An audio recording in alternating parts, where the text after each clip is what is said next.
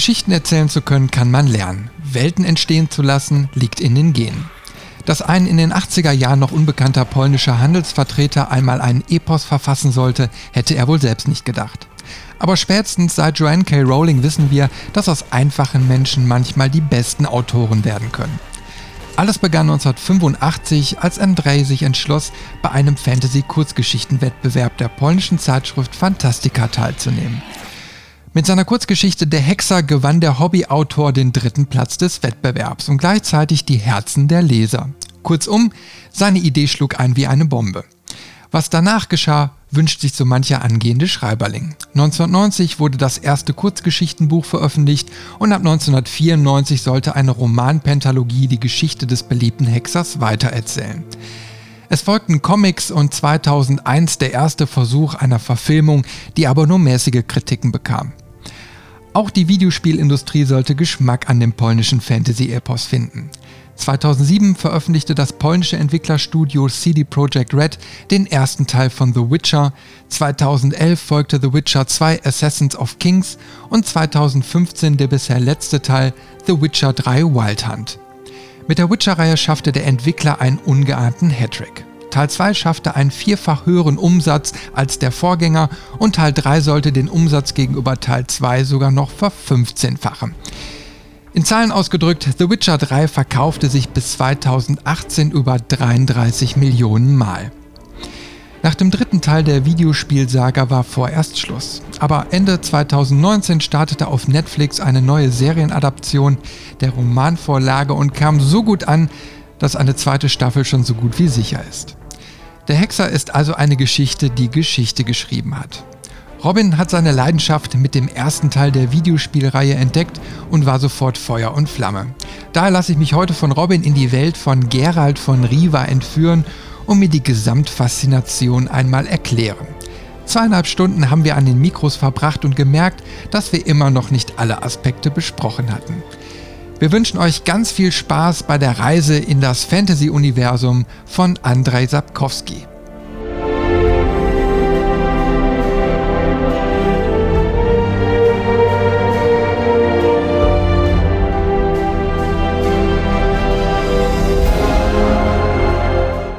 Hallo und herzlich willkommen zu einer neuen Folge vom Levelmeister Podcast. In der Leitung wieder Robin und Chris. Hi Robin. Hallo Chris.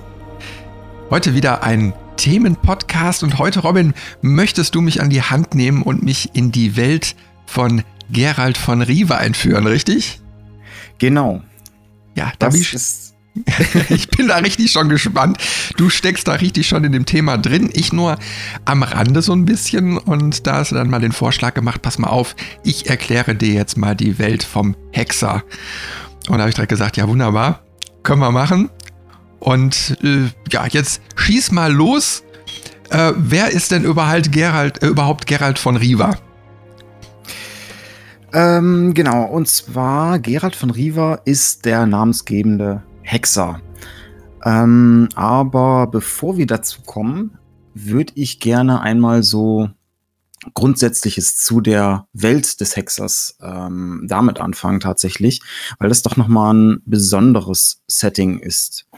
Ähm, man kann sich das vorstellen als eine Mittelalter-Fantasy-Welt, aber jetzt keine klassische wie, ich sag mal, Herr der Ringe, ähm, sondern doch mit sehr vielen Einflüssen von osteuropäischen Märchen. Ähm, das merkt man an allen Ecken und Enden, weil dadurch halt ja so so Kindermärchen oder ähm, auch so so Sagen ähm, immer mal aufgegriffen werden, neu interpretiert und man so immer das Gefühl hat, ähm, allem oder zumindest so dieser, dieser Welt gut folgen zu können, weil man an etwas, von dem man zumindest mal gehört hat, ähm, ja, das aufgreifen kann und das so als Grundlage nimmt, um in diese Welt einzusteigen. Die Welt ist dabei ähm, auch schon eine Besonderheit, die es da gibt, um ehrlich zu sein weil es ursprünglich ähm, eine Welt ist, die von Gnomen, Zwergen und Elfen bevölkert ist und die dann durch eine ähm, ja, das durch eine kosmische Kollision von Paralleluniversen überhaupt zu der Witcher-Welt geworden ist. Das hört sich ja schon sehr schön an. also das Ganze wird äh, in Spielen und auch in den Büchern ähm, Sphärenkonjunktion genannt. Und da sind im Prinzip verschiedene Paralleluniversen miteinander kollidiert. Und dadurch ist in diese Welt ähm, sind die Monster und die Magie ähm, hineingekommen. Und, und das ist halt, es hat so einen Hauch von Urknallstheorien, sag ich mal, ähm, weil je nachdem, wen man dazu fragt, wenn man jetzt mit Elfen spricht oder halt auch ähm, Schriftquellen von Elfen, ähm, zu dieser Sphärenkonjunktion sich heranzieht, dann ähm, sind die Menschen auch dort dadurch erst in diese Welt gekommen. Und das hat alles ähm, natürlich auch einen tiefgreifenden Einfluss auf diese Welt gehabt, gehabt. Und zwar in der Folge, dass es eine sehr harte und erwachsene Welt ist und ähm, das Ganze sowohl bodenständig, aber auch dementsprechend herzlos macht, so ein bisschen. Also so Sachen wie Vergewaltigung, Rassismus, ähm, Gewalt allgemein, auch gegen Kinder, ähm, das steht in dieser Welt quasi an der Tagesordnung. Ähm, damit man da mal so einen ganz guten Eindruck zur Stimmung bekommt, gab es zu dem dritten Witcher-Spiel, zu dem wir später noch kommen, im Trailer ein Bild von einem äh, ba großen Baum, der auf einem Hügel steht, wo der Hexer mit seinem Pferd entlang reitet und an diesem Baum hängen zahllose erhängte Leichen. Und das trifft die Stimmung eigentlich schon ganz gut. So dieses magische, fantastische ist in dieser Welt schon irgendwo vorhanden, aber meistens recht bodenständig gehalten. Und was da tatsächlich mehr dominiert, ist so diese Gewalt und dieser diese erwachsene Welt, diese erwachsenen Geschichten ähm, und vor allem im Fokus immer die Hexer und die Monsterjagd. Und ähm, da hilft es dann auch mit Gerald von Riva als Hexer, als Protagonist durch diese Welt zu schreiten, ähm, denn Hexer sind in dieser Welt, ja, man mag sagen, fast schon Handwerker. Ähm, also es sind mutierte Monsterjäger, die genau dafür ausgebildet sind, also so, sprich ähm, ein Äquivalent zu unseren Kammerjägern, nur dass die äh, Kellerasseln in der Witcher-Welt etwas größer sind.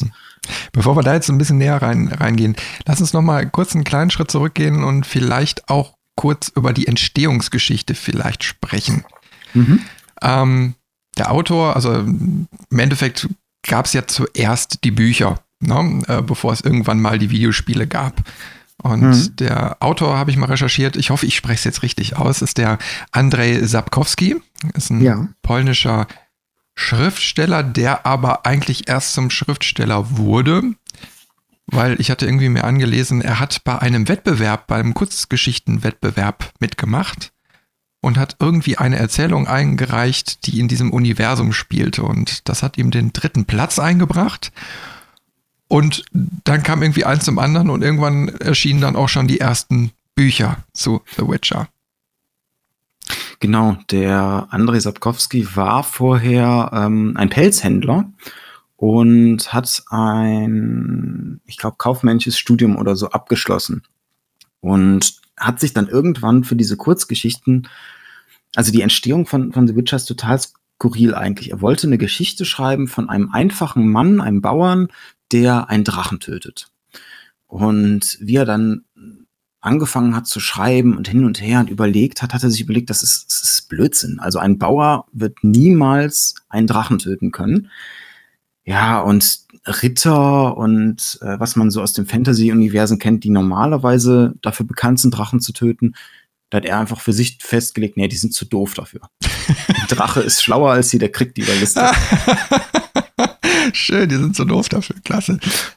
Und so hat er den Hexer erschaffen, weil er dann gesagt hat, nee, es muss professionell, einen professionellen Beruf geben, der sich aufs Drachentöten beziehungsweise aufs Monstertöten spezialisiert. Und so kam er überhaupt erst auf die Idee von dem Hexer. Ähm, und das mit den Kurzgeschichten ist tatsächlich, die ersten Hexerbücher sind ähm, Kurzgeschichtensammlungen. Das sind zwei Bände, meine ich weiß jetzt nicht, es gibt noch, glaube ich, einen dritten, aber da bin ich mir jetzt nicht ganz sicher. Ähm, wo im Prinzip ja, ich, ich, ich sag mal so, so tägliche Geschichten, also immer so eine kurze Geschichte mit in sich abgeschlossener Handlung, wo man aber schon merkt, okay, da gibt's doch noch irgendwas, ähm, eine Motivation, die die Figuren haben, die auf einen gemeinsamen Strang irgendwann zuarbeiten. Und genau diese zwei Kurzgeschichtenbände sind auch die, die jetzt ähm, Ende des letzten Jahres, muss man ja jetzt sagen, ähm, zur Netflix-Serie geworden sind. Ah, so, okay. Das wusste ich jetzt auch noch nicht. Weil ich dachte, also äh, angefangen hat ja dann alles mit diesen Kurzgeschichtenbänden so ab 1990 und dann kam die Pentalogie ab 1994. Na, also eine richtige Buchreihe. Und ich hätte jetzt gedacht, dass Netflix eigentlich auf diese Buchreihe abzielt, aber dass es da schon in den Kurzgeschichtenbänden anfängt, interessanter Fakt. also es ist tatsächlich so, ähm, die fast die komplette Staffel sind diese zwei Kurzgeschichtenbände. Plus, glaube ich, wenn ich, ja doch, die, die, ähm, also in der Serie hat man ja verschiedene Erzählstränge und ähm, ein Erzählstrang davon, das ist schon ein Teaser auf diese ähm, Geralt-Sage, die fünf Bücher, die da rauskamen, aber die ähm, anderen zwei Erzählstränge sind komplett nur aus den Kurzgeschichten. Ach, die sind also quasi so nachträglich miteinander verwoben worden, oder wie kann man sich das vorstellen? Ähm, ja, die Kurzgeschichtenbände sind mehr so die Etablierung der Welt und der Charaktere. Und dafür sind die tatsächlich sehr, sehr gut, weil auch ähm, kurz und ähm, ja, prägnant geschrieben. Also da wird nicht seitenlang ein Charakterzug beschrieben oder ein innerer Monolog gehalten, sondern äh, es geht so Schlag auf Schlag nach vorne und man lernt aber die Charaktere gut kennen. Also man lernt Gerald ähm, als Hexer und Protagonist kennen, man lernt auch Jennifer ähm, kennen, die Zauberin, die ihn äh, begleitet und auch seine äh, hin und wieder seine Geliebte ist und mal nicht. also das wechselt im Buch auch immer mal hin und her. Und äh, ja, auch so die, die, die ganze Welt, Nebencharaktere werden gezeigt, interessante Geschichten und halt auch dieses, ähm, was ich eben schon in meinem, meinem anfänglichen Monolog versucht habe äh, hervorzuheben, die, wie die Welt tickt, dass die Monster durchaus bodenständig gehalten sind, irgendwie ähm, eine gute Herleitung haben, sage ich mhm. mal. Also wenn da irgendwie ein, ein, Poltergeist rumläuft, dann ist das nicht wie in manchen so, ja, das sind halt die Seelen aus der Unterwelt und hier und da, sondern nee, das ist, das ist schon eine, eine gefangene Seele, aber die ist zum Beispiel an äh, ein, ein Gegenstand gebunden, der noch in dieser Welt verweilt. Und wenn man diesen Gegenstand dann quasi mit einem Ritual vernichtet, dann wird man auch ähm, den Poltergeist los. Und es ist irgendwie alles so logisch miteinander verwoben. Es wird, es wird so geerdet, ne? Also genau. Ich, ich meine, ähm, solche, solche Welten, die da erschaffen werden, finde ich persönlich immer, also können schwierig sein, weil ich bin ja auch ein begeisterter Tolkien-Leser und ähm, wo ich mich damals wirklich da durchgequält habe durch die Romane, da war eben so das Problem, überhaupt diese Welt zu erfassen und, und ähm, die Protagonisten, die eingeführt werden, die auch im Hinterkopf zu ha halten. Also, weil ähm, ich tue mich da auch immer sehr schwer, wenn auf einmal fünf, sechs, zehn quasi Hauptcharaktere eine Rolle spielen, die in einem Roman dann auch noch vernünftig auseinanderhalten zu können, weil sich ja viele Ereignisse dann so überschlagen. Hm. Und ähm, ich habe ja jetzt nur sage ich jetzt mal, Witcher 1, also das Videospiel, kurz angespielt. Also ich glaube, zwei Stunden oder so habe ich da mal investiert. Habe dann aber wieder aufgehört, aber nicht, weil ich das Spiel schlecht fand, sondern weil ich einfach zu dem Zeitpunkt keine Zeit hatte. Und habe mir gesagt, okay, komm, ähm, das, da nimmst du dir wirklich mal Zeit für. Das ist jetzt leider ein bisschen ins Land gegangen, weil immer wieder was Neues kam. ähm, und mittlerweile habe ich auch Witcher 2 und 3 alle mittlerweile gekauft. Ich habe immer die Sale-Angebote abgewartet und ich freue mich darauf, diese Welt zu entdecken, aber ich habe sie für mich noch nicht entschlossen. Ich habe jetzt nur jüngst die ersten fünf Folgen, sechs Folgen, keine Ahnung, ich habe jetzt nicht mitgezählt, von der Netflix-Serie gesehen. Und da war eben also die Sache, du lernst äh, ganz kurz den, also weil das, du lernst den Geralt kennen, dann lernst du die nächsten Hauptcharaktere kennen ähm, mhm. und dann springen die Geschichten ja immer hin und her. Und dann tauchen irgendwelche Königreiche auf und du bist erstmal meines Erachtens völlig überfordert nach dem Motto, okay, wie hängt das jetzt alles zusammen und Mensch, ich muss mir die Namen jetzt merken. Und jetzt, wie du schon sagtest, das sind eigentlich separate Kurzgeschichten, wo man alles so Stück für Stück sich erstmal anlesen kann. Und zusammen ergeben sie dann hinterher ein Bild, wie es jetzt in der Netflix-Serie gibt. Ist es eigentlich eine, eine, eine, bessere Sache, so eine Welt überhaupt erstmal so den Einstieg zu bekommen. Ne? Ja, und das ist tatsächlich in den Kurzgeschichtenbänden sogar noch besser gelöst, in Anführungszeichen, als jetzt in der Netflix-Serie, weil in den Büchern ähm, wird immer aus der Sicht von Gerald geschrieben. Das heißt, wenn die ähm, Hintergrundgeschichte oder die Entstehungsgeschichte ähm, von, von Jennifer zum Beispiel, von der, von der Zauberin, ähm, erzählt wird, dann passiert das entweder im Dialog mit Gerald in der Gegenwart oder in Rückblenden. Aber die, die ganze Welt und die Geschehnisse passieren immer aus Geralds Sicht. Und ähm, was man dann zu den Hexern auch schon sagen kann, die Hexer ähm, als, als professionelle Monsterjäger verpflichten sich oder versuchen sich zumindest immer neutral zu verhalten. Das heißt, so diese ganzen Kriege zwischen den Königreichen, die Intrigen, die da ähm, auf dem Königshöfen oder auch mit dem äh, Magierzirkel, also quasi, man kann sich das vorstellen, es gibt ähm, diese, diese Magiergilde und jeder König kriegt einen Magier zur Verfügung gestellt, der ihn beraten soll, damit so ein bisschen das Gleichgewicht äh, gewahrt wird, aber auch natürlich, damit ähm, die Magier immer so ein bisschen ihren Vorteil da auch mit, mit rausziehen können. Ähm, und diese ganzen Rangspiele und Intrigen treten meistens erstmal in den Hintergrund und kommen nur so sporadisch in die Erzählung mit rein, wenn Gerald quasi der versucht neutral zu sein und versucht sich rauszuhalten, dann trotzdem mit reingezogen wird und dann doch irgendwie eine Entscheidung treffen muss. Ja, da merkt man also bei der äh, Netflix-Serie, merkt man schon, er ist eigentlich ein zurückhaltenderer Typ. Mhm. Er will gar nicht immer irgendwie überall mit rein, er will oder er muss sein Geld verdienen, aber ähm, man merkt auch, also er legt es nicht drauf an, jetzt immer in so eine Heldenrolle reinzuschlüpfen, sondern er kriegt es irgendwie aufgebrummt, aus welchen Gründen noch immer. Nur ab dem Moment gibt er dann irgendwie auch alles. Also dann ist er irgendwie auch so drin, hat der Motto angenommen und dann wird gekämpft bis zum letzten Atemzug. Ja. Macht das so ein bisschen seinen Charakter eigentlich auch aus? Ähm, ja, eigentlich schon. Und zwar ist er kein Mann der großen Worte, sowohl in den Spielen als auch in den Büchern.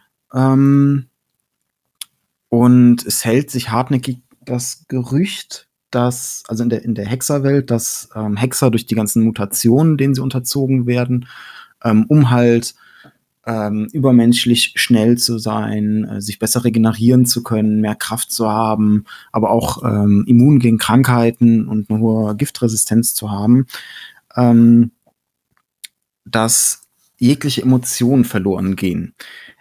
Das ist witzigerweise aber ein Gerücht, was die Hexer selbst in die Welt setzen, ähm, damit sie furchteinflößender wirken. Weil ähm, in dieser Welt ist es auch so, dass die Hexer gebraucht werden, um Monster zu töten, aber trotzdem unbeliebt sind und regelrecht ähm, ja verachtet werden sogar. Also ähm, man versucht die Hexer ähm, über den Tisch zu ziehen, ähm, provoziert sie, man bewirft sie mit Steinen, äh, man spuckt auf sie. Kein angesehener Beruf, obwohl sie gebraucht werden. Und das ist so ein bisschen der, der Zwiespalt, in dem die Hexer dann auch stehen. Und auch Gerald zeigt das immer wieder gut. Ähm, er ist so ein hartgesottener, rauer Kerl, der ähm, meist recht emotionslos wirkt und die sowohl die Neutralität ähm, tragen möchte, als auch so ein bisschen, ähm, ja, seinen eigenen Vorteil ist jetzt ein bisschen zu übertrieben gesagt, aber schon, ähm, er möchte fair behandelt werden. Ähm, versucht sich aber auch aus Ärger rauszuhalten und eher dann mal zurückzustecken.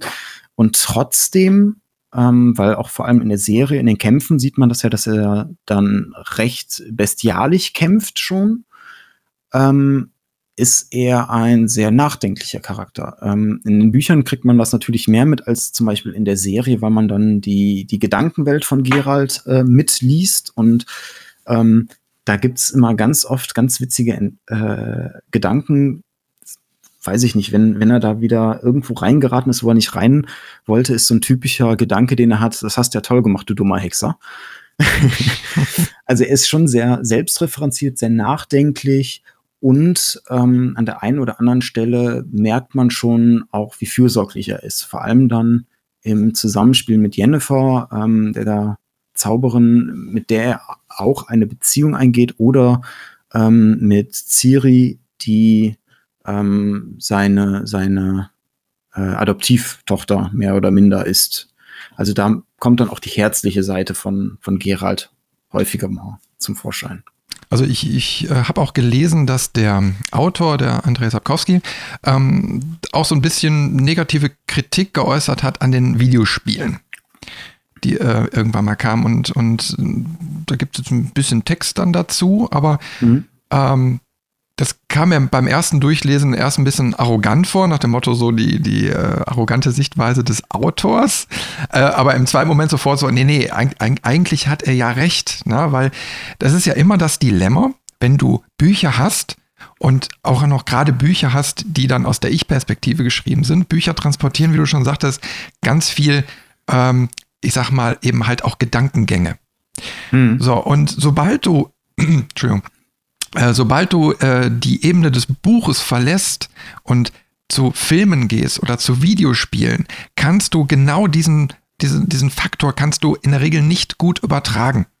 Weil alles, was im Kopf äh, stattfindet, kannst du nicht visuell in deiner narrativen äh, Erzählung irgendwie großartig aufgreifen. Du musst immer irgendwelche Tricks verwenden. Ne? Mhm. Ähm, es ist ja auch äh, lang, also wäre langweilig, wenn du quasi immer so eine Geist, Geistesstimme aus dem Off hören würdest, wenn jetzt der Charakter sich über den Bildschirm bewegt und du hörst quasi die Gedankengänge von irgendjemandem. Also im Film und so ist das eben halt nicht gerade sehr gut äh, umsetzbar. Ich finde tatsächlich aber, dass die Spiele zumindest das gut gelöst haben. Also in den Spielen, klar, ähm, im, im, dritten Teil zum Beispiel führt er oft Selbstgespräche.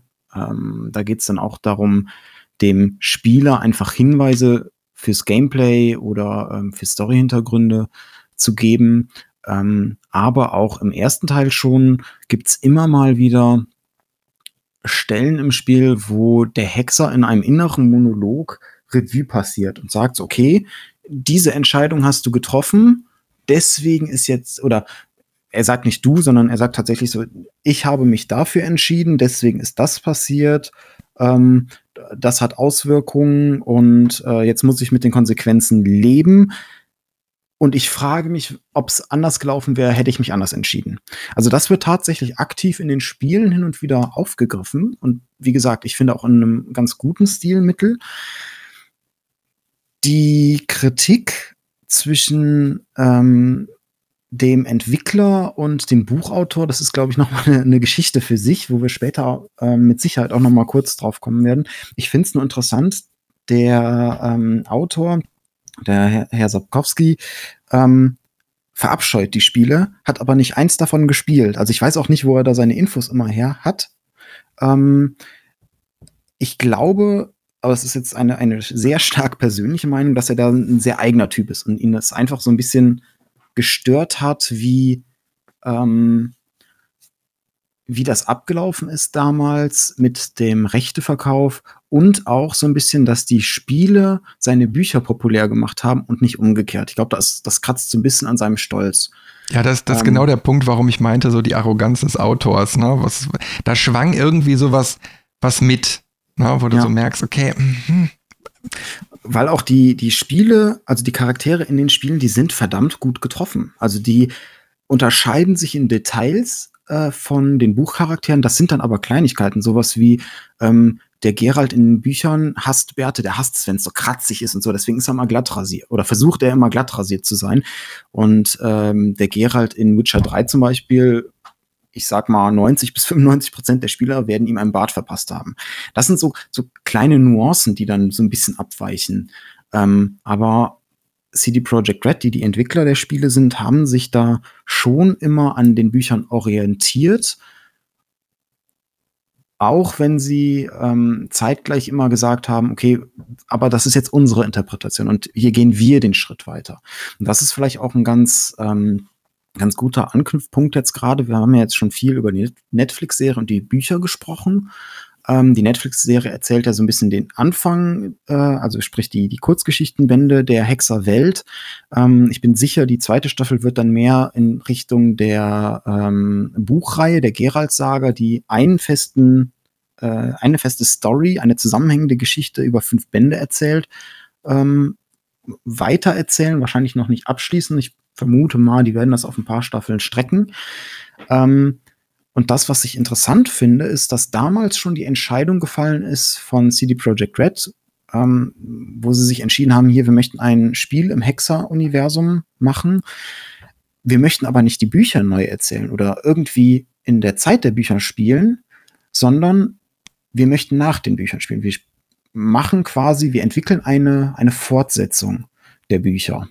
Ähm, und da konnten sie klar das, das etablierte Universum nehmen, sie konnten viele Charaktere wieder nutzen, aber sie hatten, was die weitere Geschichte angeht, Narrenfreiheit im Prinzip. Sie konnten ihre komplett neue Geschichte und eigene Geschichte erzählen, ähm, was ja auch eine Entscheidung ist, die ich glaube, auch bei solchen Dingen doch recht außergewöhnlich ist, weil meistens denkt man ja so, weiß nicht, auch bei den, bei den Herr der Ringe Spielen, die erzählen ja die, die Geschichte der Bücher oder dann so Zwischengeschichten oder die Vorgeschichte der Bücher. Aber dass man aktiv sagt, mit, wir möchten jetzt ein Spiel machen, was die Bücher quasi fortsetzt, ist schon außergewöhnlich, würde ich mal sagen. Das ist auch, denke ich mal, ein Mammutprojekt. Also ich meine, da, da musst du auch die richtigen Autoren haben, die müssen das richtige Gespür haben, äh, um so eine Welt auch weiter zu spinnen. Weil wenn jetzt so Tolkien oder so ein, ein, ein, Spiel bringt, der, der hat ja sehr viel Grundlagenforschung betrieben gehabt. Ne? Ich meine, das Silmarillion hat quasi die ganze Welt beschrieben. Mhm. Und äh, dann kamen die, ähm, ich sag mal, Einzelgeschichten noch mal dazwischen. Das heißt, du hast erstmal einen Rahmen gehabt, in dem du dich bewegen konntest oder kannst. Äh, das hast du eben halt in anderen Geschichten, wie jetzt ähm, The Witcher eben halt nicht. Und dann musst du ja schon so, vor allem wenn der Autor da noch lebt, denke ich mal, mit einem Fingerspitzengefühl drangehen, damit du diese Welt nicht zerreißt, weil du willst ja diese, diese Illusion, die sich irgendwo mal aufgebaut hat, auch nicht zerstören. Ja, und ich glaube auch, dass ähm, der Sapkowski da ein, ein schwerer Mensch war, ähm, vielleicht auch sogar ist, weil ähm, es gibt zum Beispiel keine Weltkarte von dieser Welt. Also niemand weiß so richtig, wie sie aussieht. Ähm, weil der Autor sagt, nee, diese Welt existiert nur in meinem Kopf und ich möchte das nicht runterschreiben oder runterzeichnen lassen, sondern die soll immer in meinem Kopf sein, damit ich sie, wie ich möchte, formen und erweitern kann. Und dann waren das ähm, Fans, die dann nach und nach anhand der Bücher und der Beschreibung so eine Weltkarte erstellt haben, quasi, wie es aussehen könnte oder würde, wenn man so ein bisschen äh, zwischen den Zeilen auch mal liest und alles. Und die Spieler haben das ja dann etabliert. Ähm, spätestens mit dem dritten Teil, der eine riesige Open World auch hat, wo man verschiedene Gebiete sieht, dass das Ganze mal wirklich dargestellt wird, so sieht diese Welt aus. Aber hast du ähm, da quasi einen Auszug nach dem Motto, wir befinden uns jetzt in den Nordlanden und dann siehst du quasi nur die ja, die Grenze der Nordlande oder siehst du schon einen Kontinent, eine Welt? Weiß jetzt nicht, wie groß das Spiel aufgebaut ist. Ähm, also das Spiel ist schon grandios groß aufgebaut. Das sind äh, 136 Quadratkilometer Fläche ähm, über mehrere Gebiete. Und es ist trotzdem nicht die komplette Welt, sondern klar, es ist ein Auszug, aber so die für die Geschichte äh, wichtigsten Gebiete sind halt mit drin. Du hast einen äh, Kontinent, der in verschiedene Gebiete aufgeteilt ist, auch zum Beispiel mit der Großstadt Novigrad, ähm, wo viel Handlung geschieht. Ähm, du hast aber auch im Süden ähm, kommen ist quasi so, so die, die ersten Furchen des Krieges, weil äh, die, die Nilfgaarde-Armee, also sprich eine, ein äh, Königreich, hat angefangen, während der Spiele ähm, die, die Länder einzunehmen und den Krieg zu, voranzuführen. Das auch ziemlich erfolgreich. Das heißt, du hast so ein, so ein Grenzgebiet, wo quasi so die Kriegsfront ist, wo es auch im Spiel dann ein großes Schlachtfeld gibt, wo viele Leichen sind äh, und man wirklich so die Spuren des Krieges unverschönt tatsächlich auch sieht. Ähm, du hast aber auch ein Inselreich, äh, Skellige heißt das, wo so, ja, ich, ich sag mal so Wikinger-ähnliche, ein Wikinger-ähnliches Volk lebt, ähm, wo man dann auch Ausflüge macht. Also man hat schon ähm, einen guten Ausschnitt aus der Welt, aber bei weitem nicht die komplette Welt dargestellt. Bevor wir jetzt da noch so weiter reinsteigen, sollen, sollen wir erstmal die Charaktere so ein bisschen besprechen? Gerne, gerne. Damit wir die erstmal so ein bisschen etabliert haben, weil neben Gerhard gibt es ja ganz viele, die sich durch die ganzen Geschichten mit durchziehen. Und ähm, vielleicht nochmal ergänzend zu Gerald. Wir haben jetzt zwar schon ein bisschen besprochen, aber wir hatten eben noch nicht aufgedröselt, wo kommen eigentlich die Hexer genau her. Und das fand ich ganz interessant. Ähm, also da ist ja im Endeffekt so eine Art Gildensystem, was da so ein bisschen auftaucht. Ne? Die Gilde der Hexer, die Gilde der Magier, die Gilde der Diebe, sag ich jetzt mal, oder Elfen. Ne? Mhm. Und ähm, bei den Hexern scheint es ja wohl irgendwie so zu sein, dass ähm, also ähm, ein, ein, ein Glaube ist, dass die Kinder entführt werden. Ich weiß nicht, ob es da noch andere Geschichten zu gibt, aber auf jeden Fall als Kind stoßen sie irgendwie zu dieser Gilde, gehen quasi in so eine Art harte Ausbildung, wo sie dann auch, ja, ich sag mal, irgendwelche Tränke und so weiter bekommen, die diese besagten Mutationen herbeiführen dass äh, ja, der Körper besonders gestärkt wird. Ne? Ähm, das ist das, was ich erstmal so rausgekriegt habe. Was weißt du da noch mehr drüber? Also, ähm, dass die die Kinder entführen, das ist tatsächlich eine, ein Irrglaube. Ähm, es sind meistens Findelkinder, ähm, die dann ausgewählt werden, beziehungsweise die ähm, teilweise auch an Hexer verkauft werden. Ähm, oder was ähm, in diesem Universum halt auch herrscht, ist ähm, das Recht der Überraschung. Das ist ja auch ähm, etwas, was in der Serie aufgegriffen wird, wo, na, wie beschreibt man das am besten? Also wenn, wenn jemand jemanden ein, ein Leben rettet. Ich rette zum Beispiel dein Leben. Ähm, und du sagst, ich stehe in deiner Schuld, wie kann ich das wieder gut machen? Und ich möchte aber jetzt gerade aktiv nichts haben von dir, kein, kein Geld oder was weiß ich, und sag dann, okay, ich berufe mich auf das Recht der Überraschung. Ähm, dann bist du mir etwas schuldig, von dem du noch nicht weißt, dass du es besitzt. Ähm, was jetzt in der Serie zum Beispiel ähm, ein ungeborenes Kind ist. Und so kommt dann halt Gerald an äh, seine Adoptivtochter, weil er halt ähm, jemanden das Leben rettet und dann sich auf dieses rechte Überraschung bezieht. Und das sind so die zwei ähm, Arten, wie Hexer oft rekrutiert werden, in Anführungszeichen. Ähm, es gibt aber auch durchaus normale Anwärter, weil du sagst schon richtig, das ist wie so ein Gildensystem, also es gibt verschiedene Hexerschulen auch. Ähm, wo sich auch Freiwillige melden können. Ähm, die müssen sich dann beweisen und alles. Und die Ausbildung passiert in der Regel ähm, durch drei Phasen. Die erste ist ein hartes Training mit einer starken Diät verbunden, ähm, damit der Körper und Geist halt geformt werden, sag ich mal, äh, in Anführungszeichen vorbereitet werden.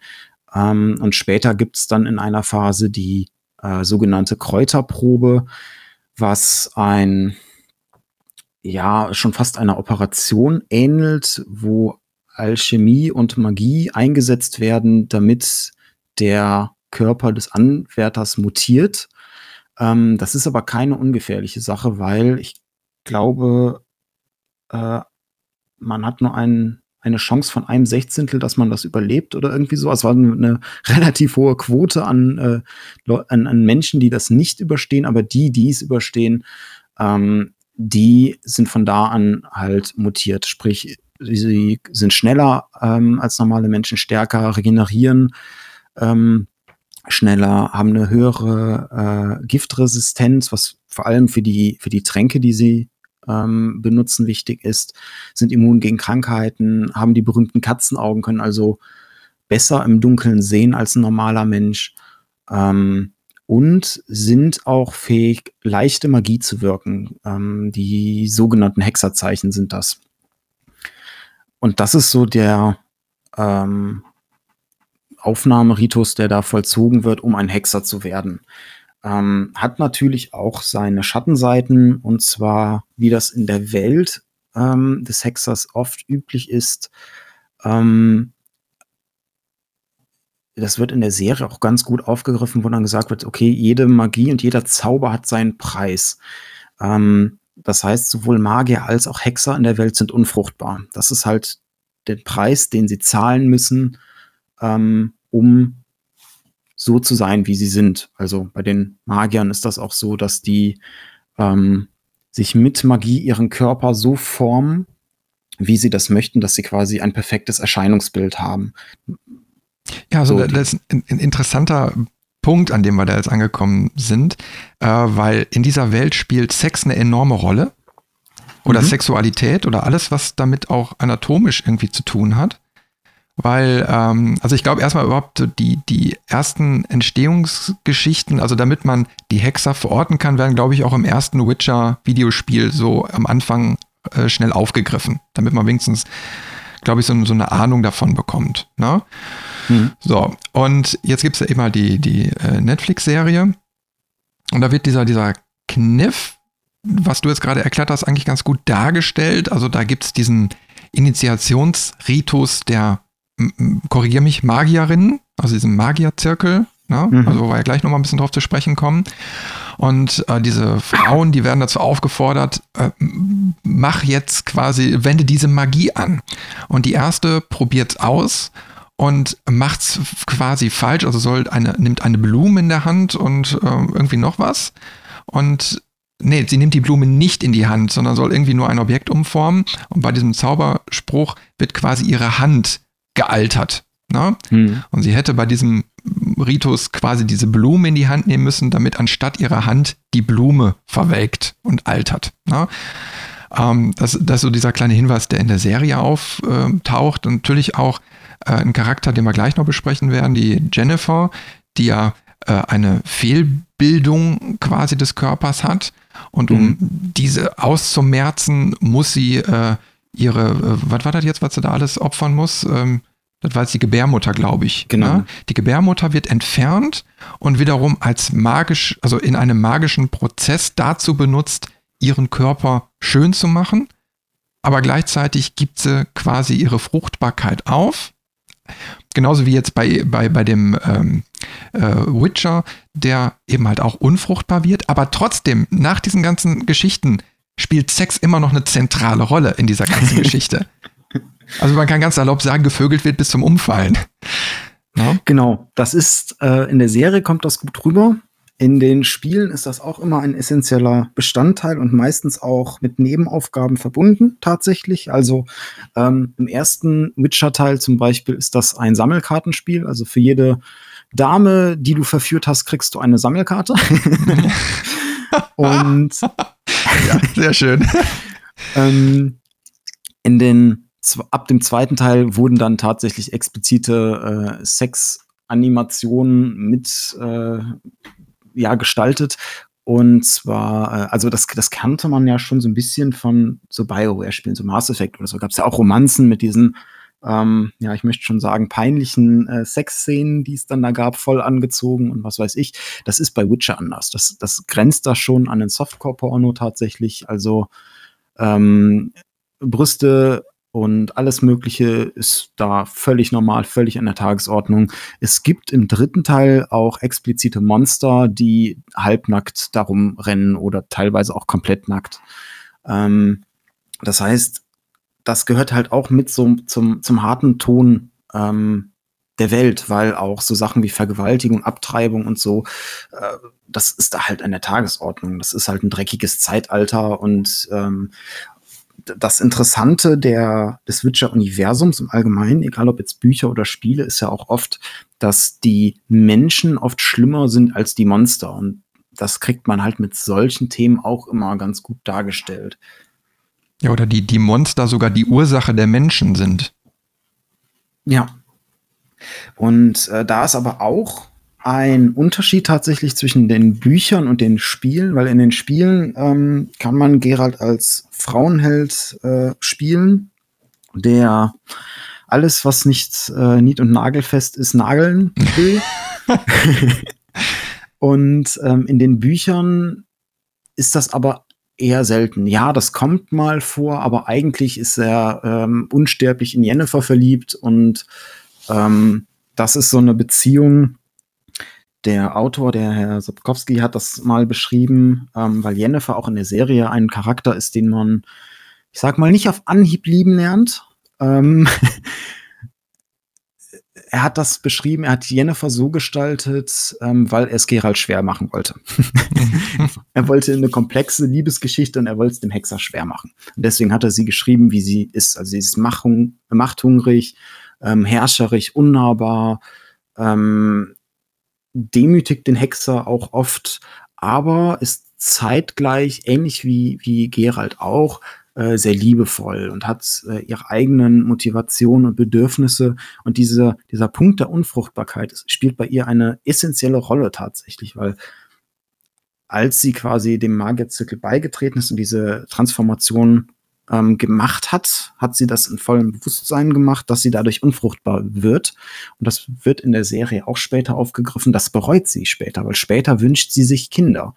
Und ähm, dann wendet sich ihr Charakter von der Motivation her von diesem Machthungrigen etwas weg Richtung, ähm, ich möchte alles tun, damit ich diese Unfruchtbarkeit wieder loswerde. Man, man, muss, man muss vielleicht auch sagen, also jetzt, das hat es ja gerade im Endeffekt erstmal so angehört, als ob das jetzt so eine Macho-Erzählung ist. Ne? So der, der Gerald legt alles irgendwie flach. Ähm, aber man merkt doch direkt, wenn man jetzt auch gerade mit der Netflix-Serie oder so einsteigt oder so, dass, dass die Frauen ähm, jetzt nicht irgendwie un unterdrückt werden oder so, sondern ebenso starke Charaktere bilden, also einen genauen Gegenpol und die Sexualität aber auch immer ein, ein Mittel ist oder ein, ein, auch ein, ein, ein Zug der ganzen Geschichte. Hm. Na, also es wird nicht nur auf Gerald runtergebrochen, dass man dieses Gefühl haben könnte, ja, der Macho, der äh, ne, macht jetzt eine Bettgeschichte nach der anderen, sondern Sexualität ist überall gegenwärtig und jeder Charakter hat seine Stärken und Schwächen. Und da wird es nicht konzentriert auf eine Person. Ja, das ist ja auch der Grund, warum die ähm, Zauberinnen oft als auch so hinterlistig gelten, weil dieses magische Ritual, um ihren Körper zu formen, ist natürlich eine reine Manipulationstat wieder. Ne? Sie, sie, haben dann einen perfekten Körper, sehen perfekt aus, damit sie den Königen den, den Kopf verdrehen können und der gar nicht mehr so mitkriegt, was sie eigentlich mit ihm machen. Ähm, was so ihre, ihre ähm, die Dinge sind, die sie tatsächlich verfolgen. Ja, und das ist wieder so die Politik, die da im Hintergrund mitspielt. Genau, genau. Aber jetzt lass uns nochmal eben kurz ähm, äh, die Charaktere wirklich jetzt aufgreifen. Also Gerald haben wir jetzt eingeführt, wie er quasi ein Gerald werden konnte. ähm, äh, ist irgendwo aufgelistet auch, wie alt der Typ eigentlich ist? Da habe ich gar nichts zu gesehen. Also wo kann man den so ungefähr verorten? es gibt eine Chron äh, es, es gibt eine Zeitlinie tatsächlich. Ähm, die habe ich gar nicht so im Kopf, aber er ist sehr alt. Ähm, ich kann, ich kann mal nebenher versuchen, die äh, nochmal aufzurufen. Ähm, aber er ist, glaube ich, einer der älteren oder ältesten Charaktere. Ähm, nee, stimmt gar nicht. Jennifer ist sogar noch einen Ticken älter. Ähm, also durch diese ganze Mutation ähm, altert, altern Hexer natürlich auch anders. Ähm, deswegen der, der Hexer Gerald ist auch nochmal eine besondere Form, hat ähm, komplett weiße beziehungsweise graue Haare, ähm, was aber nicht selbstverständlich ist. Also nicht jeder Hexer hat jetzt ähm, durch diese Mutation auch weiße oder graue Haare, weswegen er vielleicht an manchen Stellen auch älter wirkt, als er tatsächlich ist. Ähm, aber er bringt schon ein, ein ordentliches Alter ähm, mit sich. Ich schaue gerade mal zum letzten Spiel, wie alt er da dann ist. Da mit bip, bip, bip, kurz Plus und Minus rechnen. Ähm, genau, in Witcher 3 ist er 95 Jahre alt. Zum Beispiel. Und äh, bewegt sich ja wie ein 20-Jähriger.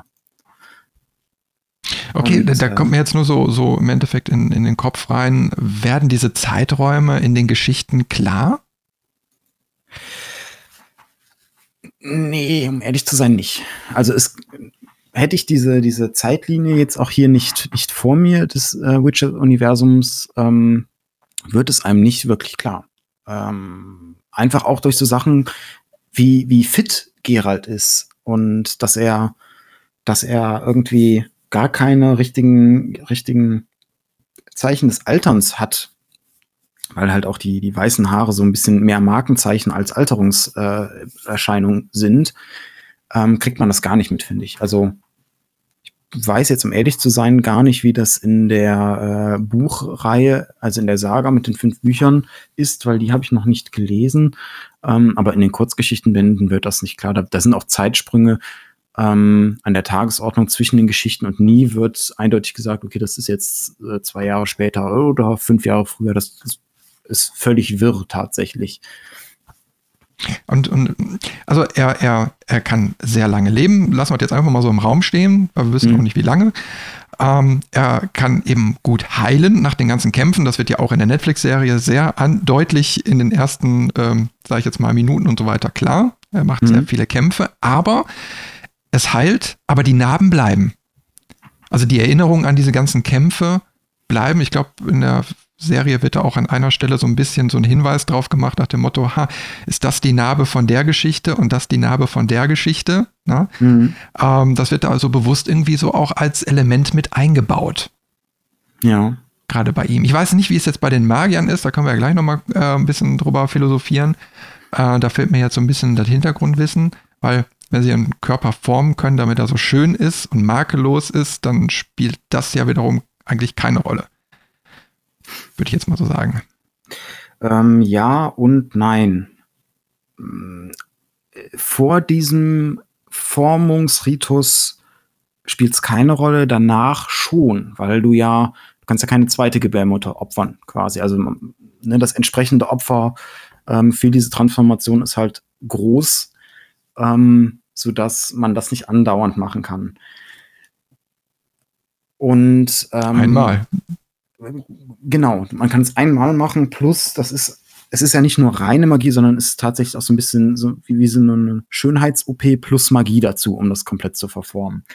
Ähm, das wird in den Spielen an ein, zwei Charakteren auch ganz gut klar, die aber nur in den Spielen ähm, oder zumindest in den Büchern, die ich jetzt gelesen habe, keine so große Rolle spielen. Da gibt es nämlich Zauberin, die, äh, oder gibt es speziell eine Zauberin, die verliert ihr, ihr Augenlicht.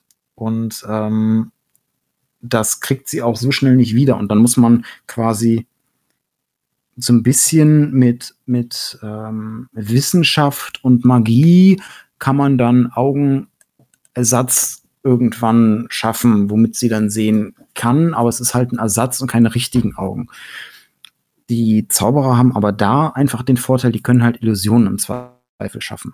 Das heißt, ähm, vielleicht haben sie eine Narbe, ähm, aber sie können sie halt verschleiern. Mhm. Genau. Das ist ja, Jennifer hat ja auch Narben, ähm, die sie aber über die Transformation auch behalten möchte, wo sie ja explizit sagt, diese ah, ja, Narbe stimmt. möchte ja, ich ja, behalten. Mhm. Ähm, deswegen es ist kein, kein aller, aller äh, Heilsmittel. Gut, dann lass uns mal über die äh, Jennifer sprechen. Genau. Ähm, ja, über Jennifer haben wir eigentlich auch schon ziemlich viel bisher gesagt. Ähm, so zum Erscheinungsbild. Sie hat rabenschwarzes, lockiges Haar und ähm, was ein Markenzeichen von ihr ist, veilchenblaue Augen. Ähm, zusätzlich wird sie in oder hat sie eine, eine Affinität zu Parfüm, was nach Flieder und Stachelbeeren riecht. Ähm, was in dem Punkt wichtig ist, dass Gerald sie an dem Geruch immer wieder erkennt. Oder wenn er, wenn er diese Gerüche in der Nase hat, sofort an sie denken muss. Ähm, das heißt, es ist ein, ein Markenzeichen quasi von ihr. Sie ist eine sehr mächtige Magierin und ähm, auch eine sehr starke Persönlichkeit und Frau. Also es ist nicht so, dass sie ähm, diesem Magierzirkel komplett unterwürfig ist, sondern ähm, sie ist schon auf ihren eigenen Vorteil aus, auf äh, darauf ihre Macht zu steigern, ähm, um alles so dreh zu drehen und zu wenden, damit sie das bekommt, was sie möchte. Also da sehr ähm, ja eifrig in ihren Zielen, sage ich mal. Also bei der Serie, ich weiß nicht, wie, wie da die Unschärfe zu den Büchern ist, ähm, wächst sie ja quasi bei Schweinebauern auf hm. und durch ihre, ich sag mal, durch, durch ihr Handicap, durch, durch äh, den, den verunstalteten Körper, ähm, wird sie wie so eine Magd behandelt. Ne? Hm. Ähm, sie ist auch irgendwie ein, wie man so sagt, ein Bastardkind. Also äh, ich glaube, die Mutter hatte äh, eine Liaison irgendwie mit einem Elfen, wo sie bei mhm. entstanden ist und dadurch auch diese körperliche äh, ähm, Fehlstellung. Mhm. Und äh, von diesem Schweinebauer-Dasein, wo sie natürlich auch immer runtergemacht wird, kommt sie zu diesem äh, Magierin-Zirkel, wo sie aber auch erstmal eine schlechte Magierin ist. Also sie hat Potenzial, aber gegen, gegenüber den anderen muss sie sich behaupten. Das wird natürlich jetzt in der Serie sehr schnell zugespitzt. Ich weiß nicht, wie es in den Kurzgeschichten, wie sie da beschrieben wird. Ähm, du hast da vielleicht einen besseren Überblick. Passt das aufeinander oder verfälscht da ein bisschen die Geschichte? Ähm, da kann ich leider gar nichts zu sagen, weil die Hintergrundgeschichte und auch, dass sie bucklig war, erst in den fünf Büchern irgendwann mal rauskommt bzw. angesprochen wird. Ähm, das ist halt so der Nachteil, den die Erzählweise mit äh, sich bringt, dass alles aus der Sicht von Gerald erzählt wird. Ähm, also in den Kurzgeschichtbänden ist sie aber immer sehr zielstrebig, sehr ähm, herrscherisch und weiß auch genau, wie sie die Menschen und auch den Hexer austricksen und manipulieren kann. Ähm, zu dem Zeitpunkt der, der Kurzgeschichtenbände ist sie aber schon eine sehr mächtige Magierin. Das ah, okay. heißt, die, die Entstehungsgeschichte kommt da in den Büchern ähm, später erst tatsächlich. Ja, also das interessiert mich mal. Ne? Ich denke mal, ich, ich werde sowieso aus unserem Gespräch heute rausgehen, dass ich mir erstmal die, die ganzen Romane dann hole und als nächstes äh, dann auch mal mit der Spieleserie anfangen. Die Netflix ähm, Serie gucke ich mir sowieso noch zu Ende an. Mhm. Und dann mal schauen, wie so das Verhältnis ist, weil das kann schnell passieren, dass zwischen dem literarischen Werk und den anderen Umsetzungen sehr starke Unschärfen auftreten. Ja, und ich fand jetzt den Aufbau der Netflix-Serie sehr gut. Also mir persönlich gefällt es sehr gut. Die Charaktere kommen gut rüber, die Geschichte wird gut eingeführt und erklärt und innerhalb von kürzester Zeit wird klar, pass mal auf, die und die Hauptcharaktere gibt's und die haben sich so und so entwickelt. Mhm. Und dann muss man mal schauen, inwiefern das mit der eigentlichen Idee von dem Autor dann übereinstimmt. Ja? Ähm, aber die Jennifer ist ja auch nicht die einzige äh, Hauptcharakterin, die da auftaucht, sondern da gibt es ja noch mehrere. Genau. Ähm, ich denke mal, eine der drei wichtigsten dann äh, Charaktere der Welt ist dann noch Cyrilla, also Ciri. Ähm, in der Serie als äh, kleines Kind noch dargestellt. Ähm, die Spieler kennen sie schon als junge Erwachsene. Ähm, wie gesagt, weil die Spiele halt nach den Büchern spielen. Ähm, und Ciri ist so ein bisschen Dreh- und Angelpunkt der kompletten Saga und auch der Spiele später, weil ähm, ja, Ciri besitzt ein besonderes Blut. Also sie hat Elfenblut im Körper, was in der Hexerwelt oft als altes Blut äh, betitelt wird und hat dadurch eine Affinität äh, zur Magie und hat auch magische Fähigkeiten. Ähm, Und wie gesagt, Gerald kommt dadurch, dass sie, äh, dass er ähm, die Eltern rettet, über das Recht der Überraschung an Ciri ran, sag ich mal. Also er hat das Recht auf Ciri, ähm, möchte das aber erst gar nicht annehmen, weil er ähm, halt auch genau weiß, wie dieser Lebensstil, ein Hexer zu sein ist und dass das dass er sich das nicht für seine Ziehtochter wünscht, die er im ersten Moment noch gar nicht kennt, aber er, er möchte halt nicht, dass äh, sie mit so einer Verachtung und so Gefahren ausgesetzt ist und allem. Und das kommt dann erst im Laufe der Bücher, beziehungsweise auch dann in der Serie wird es ja auch thematisiert, ähm, dass er sie in Gefahr sieht und sagt, nee, ich möchte sie jetzt doch unter meine Obhut nehmen, damit sie in Sicherheit ist.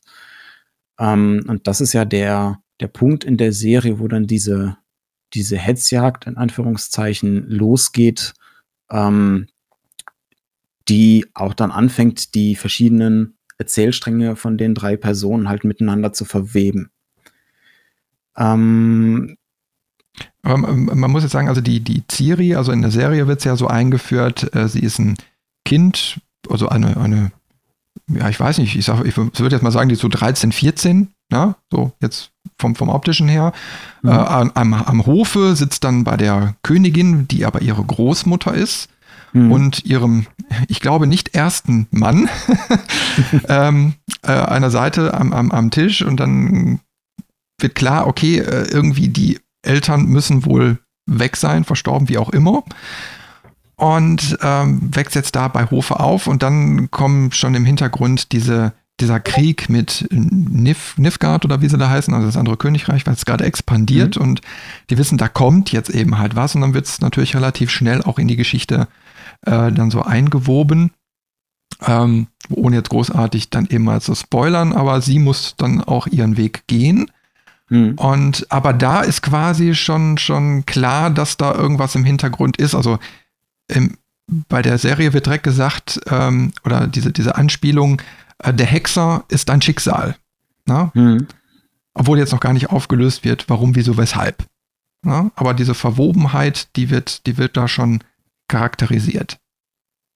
Genau, und damit ist tatsächlich dieses Recht der Überraschung gemeint, ähm, weil später in der Serie wird ja auch eine Folge den Eltern gewidmet, der Pavetta und dem äh, Duni, dem, dem Igelmenschen.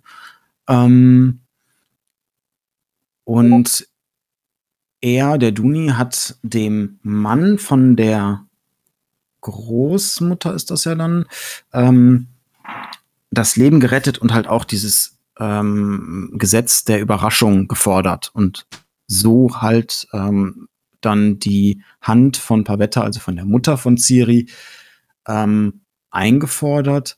Und da versuchen die sich erst noch gegen zu wehren und das geht natürlich katastrophal aus, weswegen dann immer so gesagt wird, nee, das ist das Schicksal, man kann sich nicht gegen das Schicksal wehren und aufbeugen. Deswegen äh, wird auch gesagt der, äh, zu Ciri, dass Gerald ihr Schicksal ist, weil die dadurch miteinander verwoben sind. Ähm, das wird auch später, und da verlassen wir dann das Serien, äh, das Serienfeld so ein bisschen. Später hat Siri auch eine, ich nenne es mal, interessante Kindheit, ähm, erlebt viel verschiedene Eindrücke, also zieht äh, eine Zeit lang mit einer Räuberbande umher, ähm, wird von Gerald zum Hexer ausgebildet bis auf die Kräuterprobe. Das macht er nicht mit ihr, ähm, wird auch von Jennifer als Magierin ausgebildet, weil sie halt magische Fähigkeiten besitzt und lernen muss, ihre Fähigkeiten ähm, zu kontrollieren. Und ist halt Dreh- und Angelpunkt von einer elfischen Prophezeiung.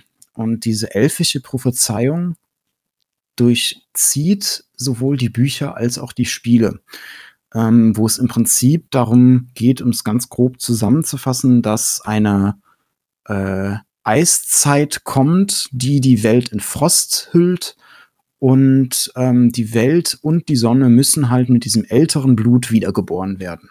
Das ist so die, diese Prophezeiung, um die es dann ähm, in der ganzen Witcher-Welt eigentlich am Ende äh, geht und worauf es auch ähm, am Ende des dritten Teils so ein bisschen hier äh, hinausläuft. Das macht Siri natürlich zu einem ähm, sehr, sehr schicksalsgebundenen Charakter, der aber auch immer seine Momente hat. Also sie ist nicht die, ähm, die, die Dame in Nöten, sondern sie weiß sich durchaus zu verteidigen und, und lernt auch sich durchzusetzen ähm, und wird wie so manch anderer Charakter auch eine sehr, ein sehr starker Frauencharakter. Aber irgendwie hab, schwingt jetzt so ein bisschen was mit. Ich habe ich hab so im Hinterkopf irgendwie die Star Wars-Saga, äh, ne? wo wir uns in den ersten drei Episoden jetzt so gerade bewegen, ne? Äh, nach dem Motto so die Herleitung. Irgendwo gibt es dann einen Zögling, der dann quasi ausgebildet wird. Ne? Und in der nächsten Trilogie äh, entscheidet er sich für eine Seite. Ne? Und irgendwo fügt er sich aber so oder so ins große Ganze ein und irgendwann wird das Ganze dann aufgelöst und dann vielleicht noch in, den, in die Nachfolgen der Generation weitergeben. Also, ähm, also man merkt, da ist, da ist wie bei Tolkien, also nicht ganz so krass, aber so ein generationsübergreifend, so eine generationsübergreifende Geschichte, die da irgendwie so verwoben ist. Ne? Mhm. Obwohl der, der, der Haupterzählstrang immer noch beim Hexer bleibt. Genau. Oder? Genau. Ähm, das ist halt so, die, die Erzählung bleibt beim Hexer, ja. Ähm, und der wird halt immer wieder in diese anderen Erzählstränge reingezogen. Sprich, er wird in die äh, Intrigen der, der Königreiche mit hineingezogen, wo er versucht, neutral zu sein, aber dann am Ende doch irgendwie mit eingreift. Ähm, und da ist es bei Ciri genauso. Denn was da so zu dieser Prophezeiung dazugehört, ähm, und dann sind wir wieder bei den Spielen so ein bisschen, ist, ähm, ich nenne es mal ein Äquivalent zu den apokalyptischen Reitern. Nennt sich die wilde Jagd, was äh, es wird gar nicht so genau beschrieben, was das sind. Es sind im Prinzip Reiter, Krieger, die diese weiße Kälte mit sich bringen ähm, und so ein bisschen die ja, die, die Prophezeiung erfüllen wollen, dass die Welt halt in dieser Eiszeit äh, vernichtet wird. Und die jagen Ciri halt auch, weil Ciri ein, durch das Elfenblut ein, ein so mächtiger äh, Mensch ist, dass sie sie auf ihre Seite ziehen wollen. Und sie möchten, dass sie mit ihnen reitet und die Welt in, ins Verderben stürzt, so ein bisschen. Also insgesamt eine sehr, sehr äh, komplexe Geschichte. Aber ich, ich habe, ich habe, also immer wenn ich, wenn ich dir jetzt so lausche, merke ich dann, okay, da habe ich jetzt wieder so Tolkien im Kopf, so mit den ganzen Königen, die ja durch die Ringe quasi äh, dem äh, bösen Protagonisten da irgendwie so untergeordnet wurden. Ähm, also man merkt ja schon irgendwie Parallelen, so wo man so das Gefühl hat, okay, Sap Sapkowski ist dann irgendwie auch ein Kind seiner Zeit und die Einflüsse, die er hat, sind eben halt aus der, aus der großen literarischen Welt, die es bis dato schon gab. Genau, die, die, jetzt wo du es sagst, die äh, wilde Jagd wäre so ein Äquivalent zu den Nazgul. Ja. Teilweise. Genau, genau. Mhm. Ja, den Namen hat jetzt nicht mehr im Kopf, aber du, also du merkst, also es gibt Ähnlichkeiten, aber neu interpretiert, was ja auch vollkommen okay ist, soll es keine negative Kritik sein. Mhm. Nur man merkt eben halt, dass er auch jetzt, also dass diese, diese ganze Saga, dass sie noch relativ jung ist. Also ähm, ich sag mal, im Kopf entstanden vielleicht in den 80ern äh, und in, in schriftlicher Form fixiert ab Anfang der 90er. Und Tolkien ist ja noch viel, viel älter und den gab es, glaube ich, seit den 30er, 40er Jahren als Bücher. Mhm. Äh, so, und die ganzen einprägsamen Romane äh, kommen ja auch dann so in der Nachkriegszeit. Star Wars, äh, 70er, ne, und so weiter und so weiter. Also diese ganzen äh, großen, langen Geschichten, ähm, ich glaube, die hat er alle irgendwie gelesen. Also ich kenne ihn jetzt nicht, ich weiß nicht, was er so alles mitgenommen hat. Natürlich, wenn man jetzt so liest, so mitteleuropäische Märchen und slawische Legenden, die da auch eine Rolle spielen. Also er muss schon sehr detailverliebt sein und tra traditionell und auch diese Leidenschaft haben, solche Geschichten zu lesen. Mhm. Weil ich glaube, in, selbst schon in den, na, also in den 80ern war diese Märchen- und Legendengeschichten, glaube ich, schon am Aussterben. Also, dass, dass die in die jüngere Generation weitergegeben wurden. Ich weiß nicht, wie es jetzt zu dir ging, aber ich habe jetzt noch im Fernsehen so mitgekriegt, da gab es diese russischen Märchen, die verfilmt wurden. Oder dann gab es so äh, so diese Sandmännchen-Formate oder so, die man als Kind mhm. sich dann angeschaut hat. Aber das war auch irgendwie so die letzten Produktionen, die dann waren. Also die Nachfolgegenerationen haben quasi sowas in der Form nicht mehr bekommen. Und ich glaube, dass dadurch auch dieser, dieser Übertrag in die Generation dieser Legenden und Märchen nicht mehr stattgefunden hat. Ja, das ist ja auch ähm, die ganzen Märchengeschichten, mit denen ich zum Beispiel viel groß geworden sind, das sind ja Kindergeschichten gewesen. Das sind Disney-Geschichten gewesen mit der schönen Prinzessin, dem edlen Prinzen, der sie, äh, oder dem edlen Ritter, der sie dann rettet vor dem Monster und aber nie so. Also auch Grimms Märchen sind ja in ihrer Ursprungsform bitterböse. Ähm, und das ist, glaube ich, bei den osteuropäischen Märchen auch so. Und ich habe da mal so ein, zwei Beispiele rausgesucht, die dann sich in die Witcher-Welt quasi verirrt haben. Ähm, ein Beispiel ist auch in der ersten Netflix-Folge äh, drin, und zwar die Banditenfrau, die da ist, die Banditenführerin, die ähm, Gerald dann auch niederstreckt. Die wird in den Büchern, ähm, zieht die blutend äh, also blutend ist es, äh, äh, wie sagt man, macht sie Raubzüge ähm, und, und schlachtet sich dadurch die Welten mit sieben Zwergenbegleiter. Und ne, der ein oder andere sieht da die Verbindung zu den Disney-Märchen. Und sowas hat man halt immer wieder. Man, oder auch die, die, ähm, die äh, Striege, was ja auch eine Geschichte in der Serie ist, ähm, ist ein polnisches Monster, ein polnisches vampirähnliches Monster. Und so sind das Menschen, ähm, in der Regel Frauen, die mit zwei Seelen und zwei Herzen geboren sind. Und wenn die sterben, dann geht aber nur eine Seele und die andere Seele äh, erweckt den toten Körper wieder und ähm, dadurch entsteht diese Striege und das sind so diese Hintergründe oder so die, die Geschichten, die halt auf slawische, auf polnische Märchen ähm, beruhen und da viel Inspiration in den Spielen gefunden haben. Und ich finde, das ist halt was ganz Interessantes, egal ob es jetzt die Bücher oder die Spiele sind. Das Witcher-Universum ist ein durch und durch polnisches Produkt und eine polnische Geschichte, polnische Erzählung.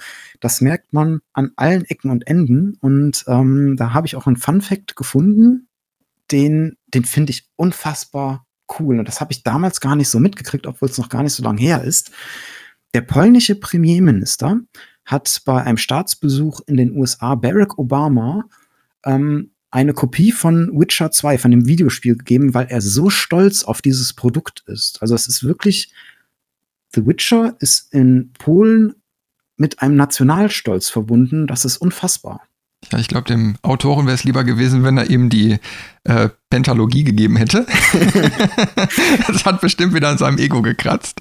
Aber ja klar, also ich meine, ähm, überall, wenn man sich da so durchliest, äh, Polen, Polen, Polen, Polen, ne? also quasi vom Autoren über äh, das ähm, Spielestudio und so weiter. Und ja, also man hat auch irgendwie so das, das Gefühl, also ich kenne jetzt noch diese alten russischen Märchen, also alles, was so hinter dem damaligen eisernen Vorhang lief.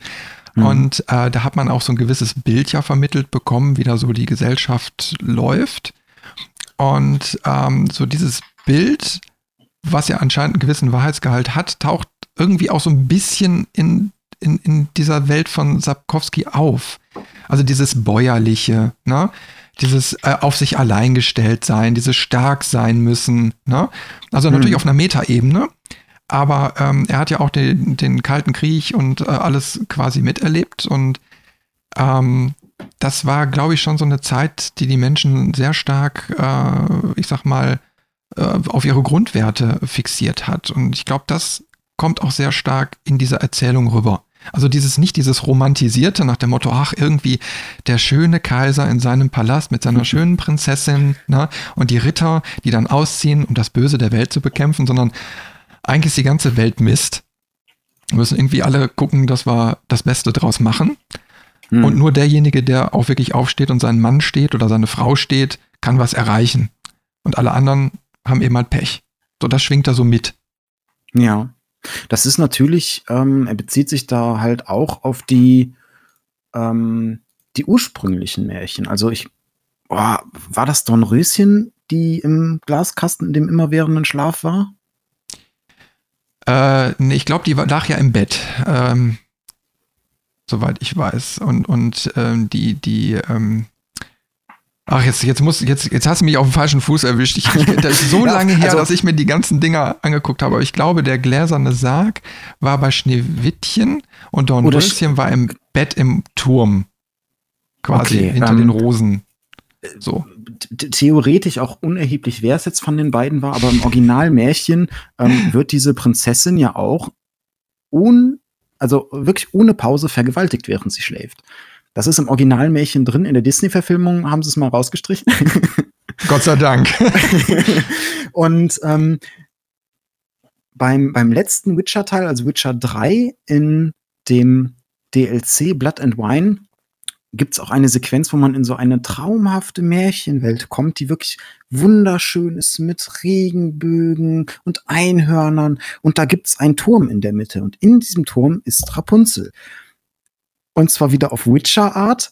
Er hängt an ihrem eigenen Zopf. Boah. Und das ist so, das zeigt wieder so perfekt dieses, dieses Sinnbild. So, ja, guckt mal, wir können auch schön und fantastisch und zauberhaft, aber irgendwo ist eine Leiche. Immer. Irgendwo kommt Blut, Gewalt und Sex. Aber das ist irgendwie auch, glaube ich, so die, die, die Evolution. Ich meine, als Kind habe ich die, diese ganzen Märchen und so gehört und, und ja, okay, irgendwann konnte sie man auch nicht mehr hören, weil man wusste ja, wie sie ausgehen und wie sie eben halt so erzählt waren. Und dann wirst du älter und irgendwann merkst du so, ja, okay, es war schön, dass es solche Märchen gibt, aber du kaufst diese heile Welt mit so einem, mit diesem gut-böse, klaren gut-böse Gefälle einfach nicht mehr ab. Mhm. Und ähm, dann, dann hast du eben halt gemerkt, dass so in den letzten 20 Jahren, würde ich mal sagen, äh, besonders klar hervorkam, dass wenn neue Geschichten erzählt wurden, die auf alten basierten, dass dann versucht wurde, genau dieses alte Konzept aufzubrechen, nach dem Motto, okay, wir können ja eine Schneewittchen-Geschichte erzählen, aber na, die ganze Welt drumherum war nicht so schön. Na? Mhm. Ähm, oder, oder jeder hat irgendwie noch so seine, ja, ich sag mal, Dämonen, die er mitbringt und, und, und, und, und. Ne? Also die Leute, die quasi mit diesen alten Geschichten groß geworden sind, wollten sie dann in, in dem Moment, wo sie dann selbst erwachsen waren, auf einer realistischen Art und Weise äh, neu interpretieren. Weil sie, glaube ich, zu geschönt waren. Ne? Ja. Und ähm, ja, also äh, da, da ist auf jeden Fall ein interessanter Fakt, so wie sich dazu alles entwickelt hat, ist natürlich auch die Sache, ist es jetzt nur unsere Meinung oder sehen es andere auch so? Man könnte ja an dieser Stelle einfach mal sagen, liebe Hörerinnen und Hörer, ihr könnt uns gerne mal eure Meinung dazu sagen. Mit welchem Märchen seid ihr aufgewachsen? Welche habt ihr geliebt? Und wo wart ihr vielleicht froh oder nicht so froh, äh, wo eine Neuinterpretation stattfand? Was du jetzt auch angesprochen hast, was ähm, ich als ziemlich wichtig erachte für das Witcher-Universum, ist halt dieses Tappen in den Grauzonen weil es gibt irgendwie nie den, das richtig Gute, es gibt nie das richtig Böse, es ist immer so ein Wabern im, in, in den Grauzonen. Da gibt es auch ein berühmtes Zitat ähm, vom Hexer selber, ähm, wo er sinngemäß irgendwie sagt, ähm, wenn ich mich für das kleinere zwischen zwei Übeln entscheiden muss, dann entscheide ich mich gar nicht. Ähm, und das ist jetzt meine, meine plumpe Überleitung, ähm, so ein bisschen mit Blick auf die Uhr, mal zu den Spielen hin. Ja, ich, wollte, ich hätte jetzt auch gerade gefragt, haben wir alle Charaktere mal durch, weil wir haben jetzt eigentlich nur drei kurz besprochen oder also länger. Wir haben wir, haben wir, da haben, jemand vergessen? Wir haben ganz viele vergessen. Aber ich würde vorschlagen, ähm, weil diese, diese Welt ist riesig und es gibt wirklich unendlich viele Charaktere. Ähm, jetzt für die Serie, also für die Netflix-Serie zum Beispiel noch interessant wäre Triss Merigold, ähm, eine Zauberkollegin von Jennifer, die ähm, auch eine Romanze mit Gerald anstrebt, in den Büchern aber nicht bekommt. Ähm, Rittersporn wäre noch ein Name, der äh, wichtig ist. Das ist der Bade, der Gerald immer mal wieder begleitet und ah, ja. anfängt, anfängt, den Hexer berühmt zu machen mit seinen Sagen, mit seinen Balladen. Der PR-Manager. Der, der PR-Manager, der aber auch ein äh, ziemlicher Frauenheld ist und dadurch Gerald immer mal wieder in Probleme zieht. ähm, und ein Charakter, der jetzt in der Netflix-Serie gar nicht aufgetaucht ist, der aber für die Spiele unerheblich wichtig ist, ist Wesimir, der, ähm, der Mentor. Und ähm, in den Büchern wird er auch als der, der Vater von Gerald ähm, beschrieben aber nicht im klassischen Sinne, sondern mehr so Ziehvater. Ähm, der spielt nochmal eine wichtige Rolle, weil er einfach für die Wolfsschule, also für eine dieser Hexergilden, ähm, der Ausbilder ist. Er hat auch die bekannten Hexer aus dem, aus den Spielen, der Wolfsschule, die hat er alle ausgebildet. Er ähm, hat ein riesiges Wissen an äh, über Tränke, über Monster, über Taktiken. Ähm, und zumindest finde ich das, hat auch hin und wieder, je nach Interpretation, leichte Ähnlichkeiten mit dem Autor tatsächlich. Also es kann tatsächlich, oder ich könnte mir zumindest vorstellen, dass äh, der Sapkowski sich beim Schreiben dieser Figur so ein bisschen auch selbst in dieser Rolle hin und wieder gesehen hat. Ähm, das sind noch so ein paar Randfiguren, die ganz interessant ist, wo man den Namen zumindest mal gehört haben sollte. Es gibt, wie gesagt, noch etliche andere, aber ähm, das ist jetzt so der harte Kern, den man vor allem für die Serie auch braucht und kennenlernt ähm, und mit dem man, glaube ich, schon einen guten Fundus hat, äh, wo man einfach in die Spiele auch starten kann. Bevor wir das jetzt machen, eine Frage noch. Vielleicht kannst du mir die beantworten. Das fand ich nämlich äh, in der Serie jetzt äh, nicht gut erklärt. Und zwar ähm, gibt, werden ja zwei Hexer dargestellt. Geralt und noch irgendwie einer äh, der anderen aus der Gilde. Und mhm. bei den Kämpfen sind die auf einmal mit schwarzen Augen unterwegs. Und an mhm. anderer Stelle gibt es dann nur so irgendwie einen Hinweis, auf einmal sind bei Geralt die schwarzen Augen weg, er greift zu seinem Täschchen und hat eine zerbrochene Glasviole, also anscheinend hat er irgendeinen Trank zu sich genommen. Aber das wird überhaupt nicht aufgeklärt, was, warum, wieso, weshalb, was macht's und na, ne? spielt das eine Rolle? Kannst du mir sagen, was das ist und vielleicht spielt das, äh, gibt es da sogar einen Zusammenhang zu den Spielen? Ähm, das spielt eine immense Rolle und das ist eigentlich eine super Überleitung zu den Spielen weil die Hexer und ihre Tränke, ähm, das ist ein fundamentales Element der Hexer. Ähm, also es gibt im Prinzip drei Säulen bei den Hexern, die wichtig sind, für die Kämpfe zumindest. Ähm, das ist der Schwertkampf. In der Serie hat Geralt ja immer ein Schwert zur Hand. Ähm, in den Spielen sind es immer zwei. Ein Eisenschwert für äh, nicht magische Wesen und ein Silberschwert für magische Wesen. Ähm, in den in der Serie haben sie sich am Buch orientiert, weil Sapkowski völlig zu Recht sagt, mit zwei Schwertern kämpfen, nee, das ist unpraktisch. Deswegen macht Geralt das nicht. Und das stimmt auch vollkommen. Ähm, deswegen ein Schwert hat er immer an sein Pferd gebunden und das andere hat er dann bei sich. Der zweite Punkt, der für einen Hexer im Kampf oder auch allgemein wichtig ist, sind die Hexerzeichen. Da gibt's äh, fünf Stück von Art, was ein Luftstoß ist, den sieht man auch in der ersten Folge. Das ist so dieser, dieser Luftstoß, womit er die Schildträger am Anfang ähm, wegstößt. Es gibt noch Igni. In den Spielen ist das ähm, Funkenflug, Flug, der bis zu ähm, Flammen aus den Händen schießen geht. In den Büchern ist das mehr so, er kann Lagerfeuer mit, mit seinen Fingern entzünden, also kleiner gehalten. Oh, praktisch.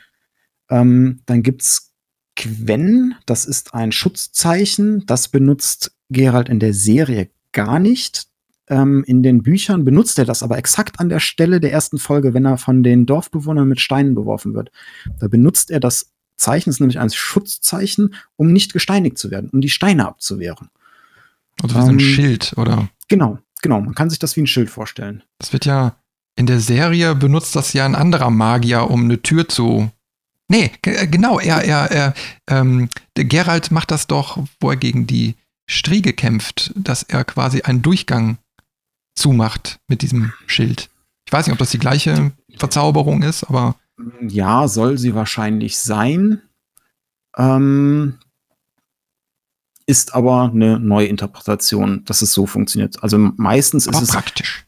Genau, meistens stellt man sich das mehr so vor wie so eine Schutzkugel, die er um sich selbst zaubert, um sich zu schützen. Ähm, so ein Energiefeld so ein bisschen. Dann gibt es noch Hirden. Das ist ein ähm, Fallenzeichen, sag ich mal, womit er in einem bestimmten Gebiet, wo er das wirkt, die Gegner verlangsamt oder halt auch Geister überhaupt zur Manifestation zwingt, damit er sie dann bekämpfen kann. Und das letzte Zeichen ist Axi, womit er Menschen beeinflussen kann. Es ist so ein bisschen äh, wie bei Star Wars, das sind nicht die Droiden, die ihr sucht. Hm. das ist nicht der Hexer, den ihr sucht. Geht weiter. Das, das ist so die Hexermagie, die ähm, die Monsterjäger beherrschen. Und der dritte Punkt, jetzt komme ich endlich zu deiner Frage, ähm, das sind die Tränke. Und das ist in dem Punkt wichtig. Es gibt viele verschiedene Tränke, die verschiedene Wirkungen haben. Es gibt Tränke, mit denen können die in der Nacht komplett sehen, die nennen, ähm, der heißt Katze. Es gibt ähm, Tränke, die die Ausdauerregeneration ähm, verstärken, die die Reflexe schärfen, die ein heilen.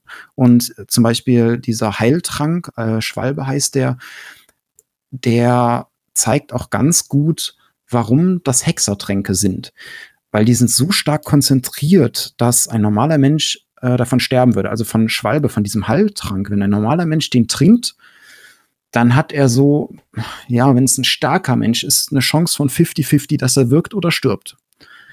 Und ähm, die Hexer durch ihre äh, Gifttoleranz können das aber aushalten. Und das ist halt auch, ich kann dir jetzt nicht sagen, welcher Trank da zum Beispiel am Anfang mit den schwarzen Augen äh, gemeint ist, aber dass das Gesicht so komisch verzogen ist, also dass man die Adern sieht und sowas, das ist ein Zeichen der, des Giftes der, der, der Tränke. Das ist je mehr Toxizität der, der äh, Körper des Hexers in sich hat, desto mehr sieht man das zum Beispiel im Gesicht, an den Adern und so Sachen. Ja, das, also das ist mir aufgefallen, weil, weil bei den beiden Szenen, also die ja im Dunkeln auch spielen, also da wird jetzt auch passen, dass der Trank irgendwie Nachtsichtfähigkeiten verleiht. Ähm, aber diese Szenen wirkten äh, auf einmal sehr, sehr stark CGI-lastig. Wo ich auf einmal gesessen habe und ich habe gedacht, so, nee, Moment, also das Gesicht sieht zwar jetzt relativ echt aus, aber nee, irgendwas stimmt da nicht.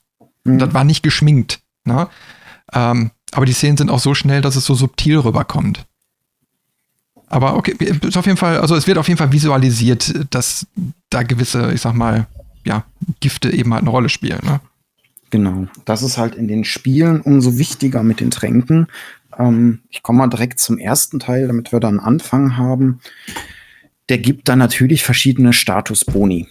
Ähm, klar, es gibt den klassischen Heiltrank, die Schwalbe, aber halt auch viele andere ähm, und der erste Teil war vom Kampfsystem damals schon etwas besonders im Vergleich oder in Retroperspektive zu den zweiten und dritten Teil dann nochmal außergewöhnlicher, weil es so eine Mischung ist, so eine, so eine ganz absurde Mischung von rhythmischen Klicken und Rollenspielwürfe im Hintergrund, sowas wie Ausweichen, Parieren, äh, verschiedene Statuseffekte, Bluten, Gift, Schmerz ist einer, der quasi betäubt ähm, und zeitgleich hatte man entweder so eine Art äh, Schulterperspektive, aus der man das spielen konnte, oder klassische Rollenspielansicht von oben. Und man hat den Gegner einmal angeklickt, Gerald hat seine Angriffsserie gestartet und dann leuchtete das Schwert auf und dann musstest du nochmal drücken, damit er die Serie weiter fortsetzt. Sonst unterbricht er die. Ja, das, also das war auch so der erste Punkt, wo ich so ein bisschen irritiert war, ähm, weil du hast ja drei Kampfstile, die dann auch relativ schnell eingeführt werden. Ne? Du hast, du mhm. hast den starken Kampfstil, den schnellen Kampfstil und den Gruppenkampfstil und du musst quasi auch äh, zwischendurch das Gefecht unterbrechen. Ich glaube, ich weiß nicht, mit, mit Space oder so, muss mich korrigieren. Mhm. Also du kannst an irgendeiner gewissen Stelle sagen, so kurz Pause, glaube ich. Damit du auch zwischen diesen Kampfstilen hin und her schalten kannst, weil du Kämpfe dann auch nur mit einem gewissen Stil hinterher ähm, gut durchstehen kannst. Genau. Also genau das. Du musst diese Rhythmik erstmal überhaupt für dich finden. Also Kampf und Einsatz von diesen ganzen ja, Tränken und so weiter. Genau, und das macht das Ganze halt auch wieder herausfordernder, weil du zeitgleich aber auch die ganzen Rollenspielwürfe im Hintergrund hast. Ähm, das heißt, wenn du jetzt angegriffen wirst von einem Gegner, du fängst an, äh, greifst ihm mit deinem, mit deinem Schwert an und konzentrierst dich darauf, im richtigen Moment zu klicken. Ähm, in der Zeit kann aber der Gegner dich auch schon angreifen und dann entscheidet ein, ein ähm, Würfelwurf, ob du jetzt ausweichst, parierst oder getroffen wirst.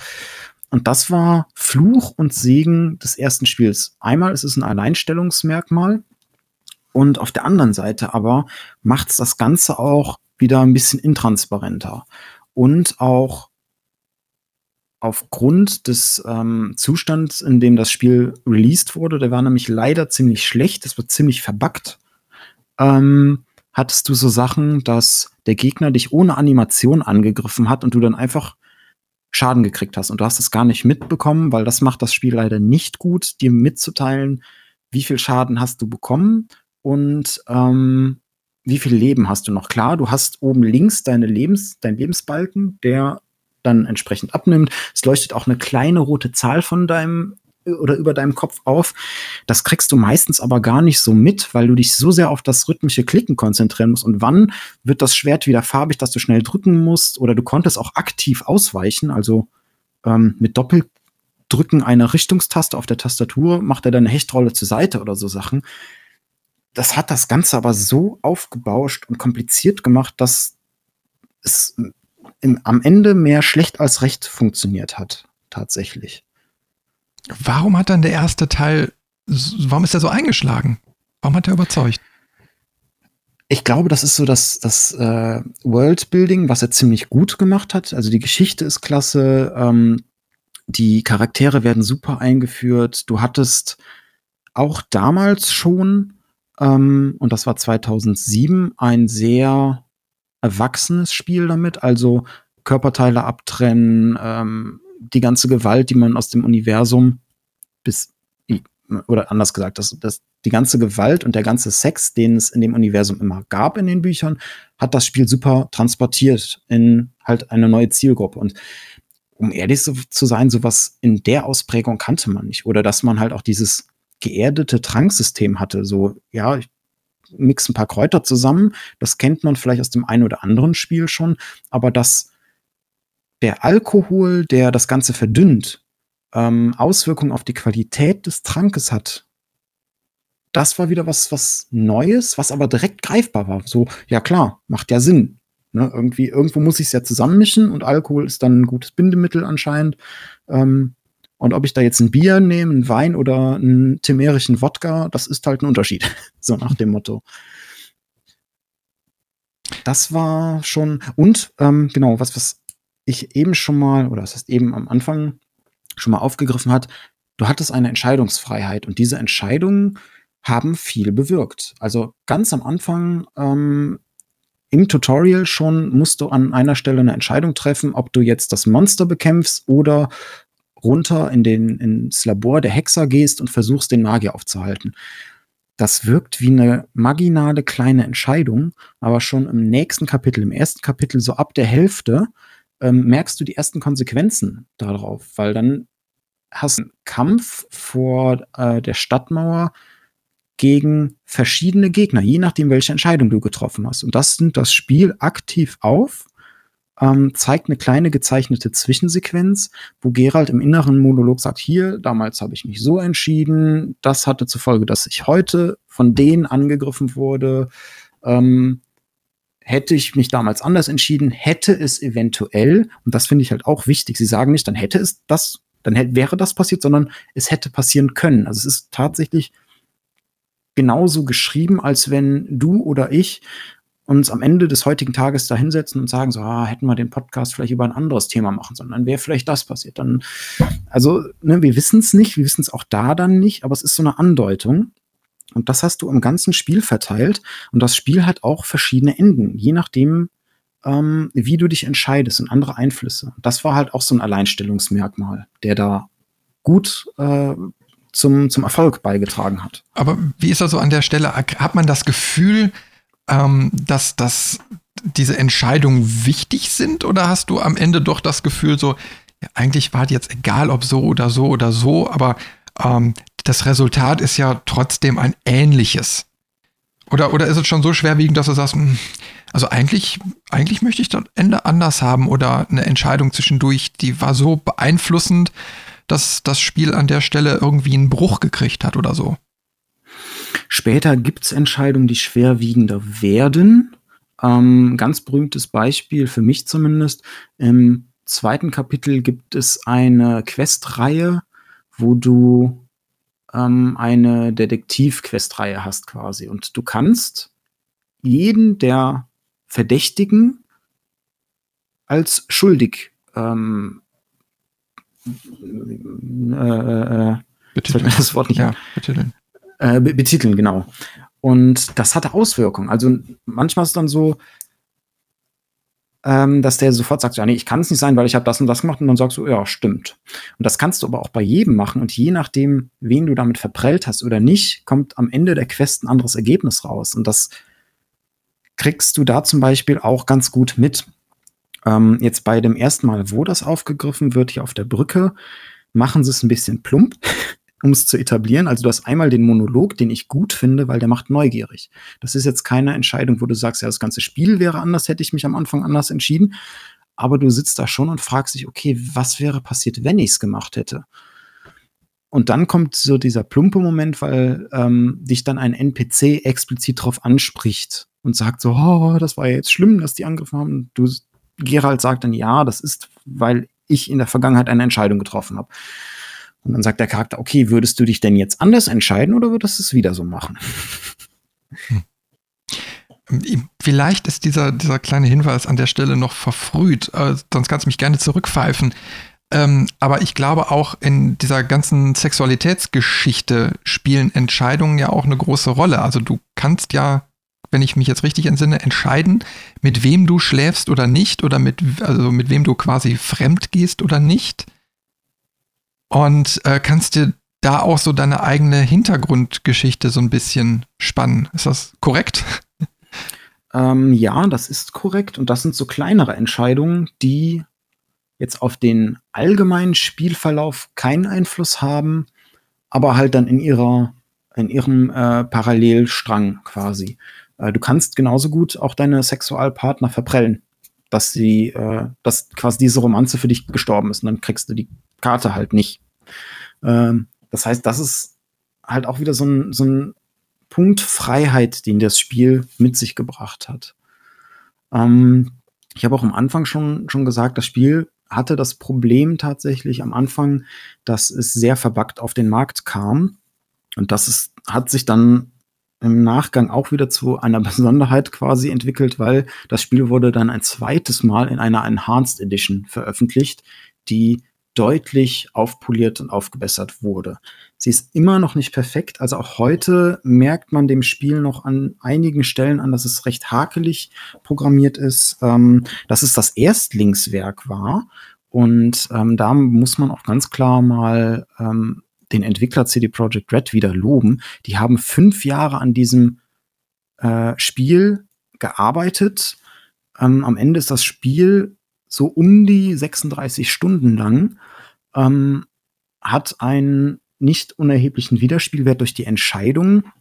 Und sie haben sich da in vielen Sachen von der Konkurrenz abgehoben, weil sie sich was getraut haben. Plus, das Ganze basiert auf einem Universum, was zu dem damaligen Zeitpunkt gar nicht so bekannt war. Also das war wirklich ein High-Risk, High-Reward-Spiel. Ich möchte mal kurz einen Schritt zurückgehen wegen den ganzen, äh, ich sag mal, Sexpartnern. Mhm. Du sagtest ja, man kann diese, diese Karten da sammeln. Belohnt mich das Spiel an der Stelle irgendwie oder ist es einfach nur für mich so, so eine Auflistung? Es ist im Glossar ähm, ein, ein zusätzliches Symbol, was du hast, was du anklicken kannst und wo du dann eine anzügliche Spielkarte kriegst von diesem Charakter. Das ist immer schön gezeichnet. Ähm, zum Beispiel die Triss, wenn du die äh, Sexkarte von ihr kriegst, dann liegt sie ähm, nackt in einem, in, äh, äh, einem Bett, hat die Decke noch so ganz leicht über sich liegen und eine Katze liegt mit im Bett und die verdeckt das Primärgeschlechtsorgan, sage ich mal. Mhm. Also so, es waren anzügliche Zeichnungen, die du als nettes Gimmick dazu bekommen hast. Ähm, im Prinzip eine, eine schönere Art eines Achievements, würde ich es mal betiteln. Ändert sich das bei den Folgeteilen? Ja. Also selbst beim zweiten Teil sind dann schon die besagten animierten Softcore-Porno-Sequenzen äh, mit drin, die du als Belohnung kriegst, ähm, wenn du eine Romanze mit einem der Charaktere eingehst. Und witzigerweise gab es beim zweiten Teil auch äh, ein ja, ein, einen netten Seitenhieb der Entwickler gegen die Leute, die das Spiel illegal gedownloadet und gecrackt haben. Da gab es nämlich dann an einer Romanze ähm, mit einer Gefährtin nicht das erwartete äh, Sexvideo sondern es gab ein Sexvideo, ja, aber mit einer sehr entstellten alten Dame, die nicht sehr appetitlich aussah. Das war so, so das, der Seitenhieb, so, äh, ihr habt eine gecrackte Version, macht das mal nicht. Also, aber das hat jetzt keine Konsequenzen, dass das Spiel nicht mehr weiterlief oder irgendeine Aktion nicht mehr abgeschlossen werden konnte, sondern war einfach nur quasi so ein optischer Hinweis, so Edgy Badge. Genau, genau. Ja, wie damals so äh, die Geschichte Turrican und Factor 5, wo immer jetzt heute noch gefragt wird, hör mal, hattest du die ein- oder zwei Disketten-Variante? Ne? wo bei der zwei Disketten-Variante immer klar war, du hast die Raubkopie gehabt. Ich meine, ähm, da waren CD Projekt Red ja auch schon von Anfang an ziemlich, ziemlich mutig, weil ähm, die haben ihre Spiele ohne Kopierschutz rausgebracht. Und das Witzige beim zweiten Teil, wo ich in der Recherche drauf gestoßen bin, war, die Versionen mit Kopierschutz ähm, sind häufig gecrackt worden und die ohne nie. Okay, braucht das ja auch nicht in dem, also ja, im ersten ja, Moment. Ich weiß schon, aber, was aber du meinst. Es war immer so diese ewige Diskussion. Also, wenn du einen Kopierschutz einbaust, ist es eine Challenge. Na? Genau. Es geht nicht genau. um das, das äh, Vervielfältigen als solches, sondern um die Challenge. Pass mal auf, da ist eine Sperre drin und die versuchen ich, wir rauszukriegen. Und ähm, Raubkopien sind ja nochmal der nächste Level. Genau, und das ist ja so ein bisschen ähm, das, was auch deren Geschäftsmodell dann mit Good Old Games war die verkaufen ihre Spiele komplett ohne Kopierschutz. Also du brauchst ja gar das Ding gar nicht cracken. Du brauchst ja nur eine Person in diesem Kosmos, der das Spiel mal kauft und der verbreitet das dann einfach, weil der hat ja die Version ohne Kopierschutz. Und das fand ich interessant, dass es sich trotzdem die Leute so viel Mühe machen, diesen Kopierschutz zu knacken. Ich meine, das ist jetzt nochmal so ein anderes Metathema. Das, das können wir mal in, unserem, in unserer großen Redaktionssitzung mal, ähm, mal vornehmen so ob überhaupt Kopierschutz noch zeitgemäß ist. Weil, ehrlich gesagt, die Spiele kosten ja auch nichts mehr. Ne? Man, damals war, kostet alles sehr, sehr viel Geld. Heute ist es so, wenn du ein halbes Jahr abwarten kannst, dann kriegst du die Spiele schon für die Hälfte. Und mhm. hinterher für quasi, quasi geschenkt. Mal ehrlich, ich sag mal, für einen Witcher 5 Euro irgendeinem Sale, ein Winter Sale oder so auszugeben, äh, ist schon mehr als geschenkt. Ja. Kann man nicht anders sagen. Selbst heute noch. Ich meine, ich weiß jetzt nicht, wie deine Einordnung dazu ist, aber das Spiel so aus 2007 ist es, glaube ich, gut gealtert. Also ich meine, man kann es jetzt immer noch gut spielen. Das stimmt. Ähm, es hat seine Macken, aber die hatte es damals wie heute. Also das sind keine Macken, die es mit dem Alter bekommen hat, sondern tatsächlich Macken, die äh, von Anfang an da waren. Aber ich würde jetzt auch, wenn für dich in Ordnung, schon zum zweiten Teil kommen. Ja, ja, klar. Der erste ähm, wir wollen jetzt nicht hier die kompletten Handlungsstränge durchspielen, aber wir wollen jetzt einfach mal die Technik so durchgehen. Was, was hat sich denn jetzt von Teil 1 zu, zu Teil 2, also wir reden über einen Zeitraum von äh, vier Jahren, mhm. ähm, wo dann Assassins of Kings rauskam. Was hat sich da getan in technischer Hinsicht? Genau, und da hat sich einiges getan. Ähm, man ist weg von den äh, Rollenspielperspektiven zu einer klassischen Third-Person-Kamera ähm, und hat das Ganze wesentlich actionreicher inszeniert. Also auch das Kampfsystem war plötzlich actionreich. Ähm, es war nicht mehr so dieses äh, im Hintergrund wird ge gewürfelt, ob du getroffen hast oder nicht, sondern nee, du musst es aktiv ausweichen und parieren. Ähm, was den, den Spielfluss beschleunigt hat, weswegen das Spiel insgesamt kürzer war, aber trotzdem eine äh, intensivere Erzählweise, ähm, weil auch die ganze Story viel schneller Fahrt aufgenommen hat. Da ging es dann viel mehr um, um Kriegsverbrechen, Kriegsgeschehen. Ähm, die Monsterjagd wurde viel greifbarer, weil du halt äh, es gab ein Monster, zum Beispiel so ein großes Tentakelmonster, was mit den Tentakeln nach dir äh, ausgeholt hat und dann musstest du diesen Tentakel aktiv ausweichen. Dann konntest du auf den Tentakel schlagen. Und es hat sich viel mehr mit diesem actionreichen Kampfsystem ähm, wie ein richtiges Kämpfen angefühlt.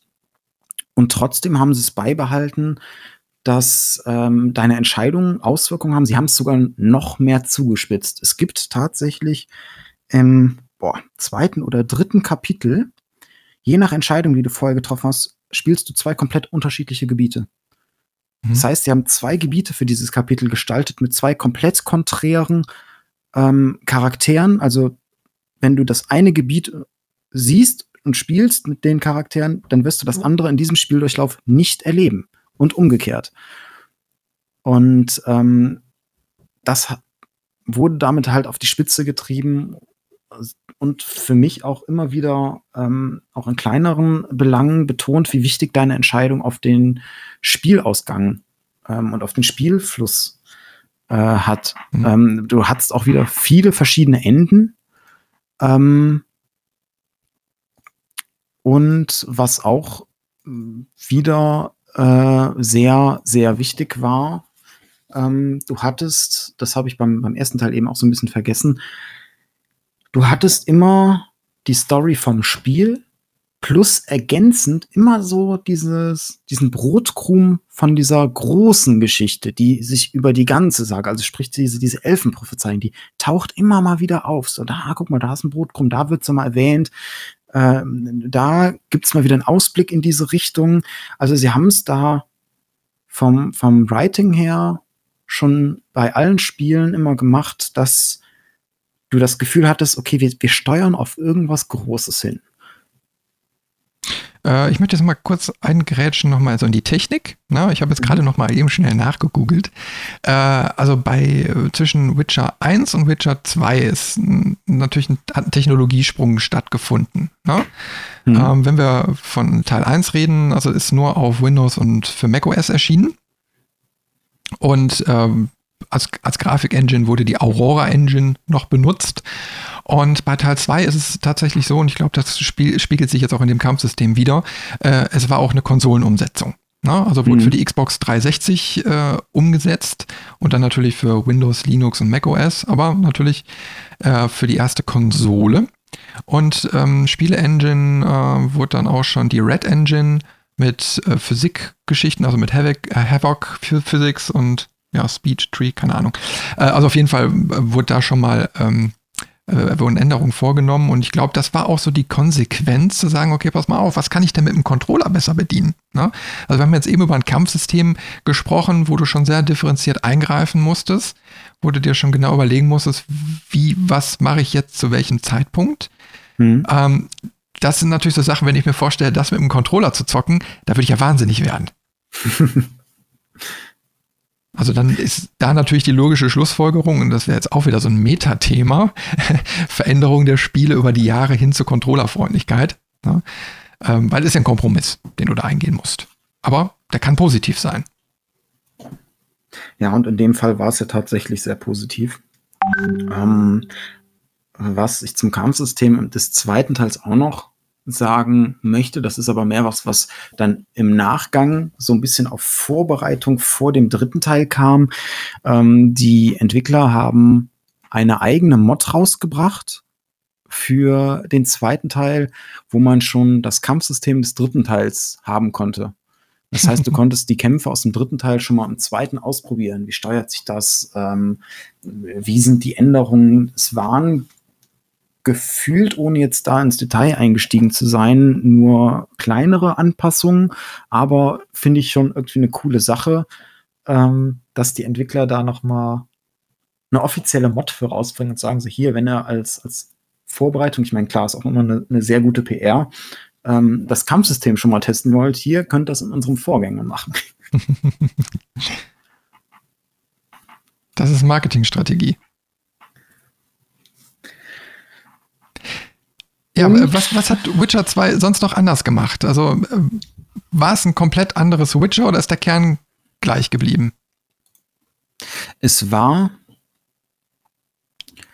vom Erlebnis her schon deutlich anders. Hauptsächlich tatsächlich durch die Perspektive, durch das Kampfsystem, durch das aktivere äh, Eingreifen ins Spielgeschehen. Ähm, du hattest halt mehr Kontrolle auch. Also das hatte ich ja eben beim, beim ersten Teil auch schon gesagt, wenn du da deinem Gegner gegenüberstehst und dann wird im Hintergrund gewürfelt, ob du jetzt ausgewichen bist oder nicht oder pariert hast oder nicht, das ist für ein Rollenspiel vollkommen in Ordnung, aber es zieht dich natürlich nicht so sehr rein, als wenn du wirklich aktiv jetzt habe ich wirklich geblockt oder jetzt bin ich zur Seite gesprungen und, und siehst, was du da wirklich tust. Ähm, das heißt, die Immersion war schon höher. Die Grundprinzipien, die Story und die Eckpfeiler und die, die besonderen Merkmale waren aber die gleichen tatsächlich. Ähm, also es war eine konsequente Weiterentwicklung. Ähm, und auch, das war auch so, eine, so ein witziges Easter Egg, was man schon ganz am Anfang gefunden hat. Ähm, ich glaube, dass nicht nur die Entwicklung für die Konsole, für das Kampfsystem ähm, ausschlaggebend war, sondern auch halt das, das Zeichen oder die, die Konkurrenz der Zeit, sage ich mal, weil ähm, zu der Zeitpunkt boomte natürlich Assassin's Creed auch. Ich wollte gleich mal drauf überleiten, aber es ist gut, dass du das selbst schon sagst, ja.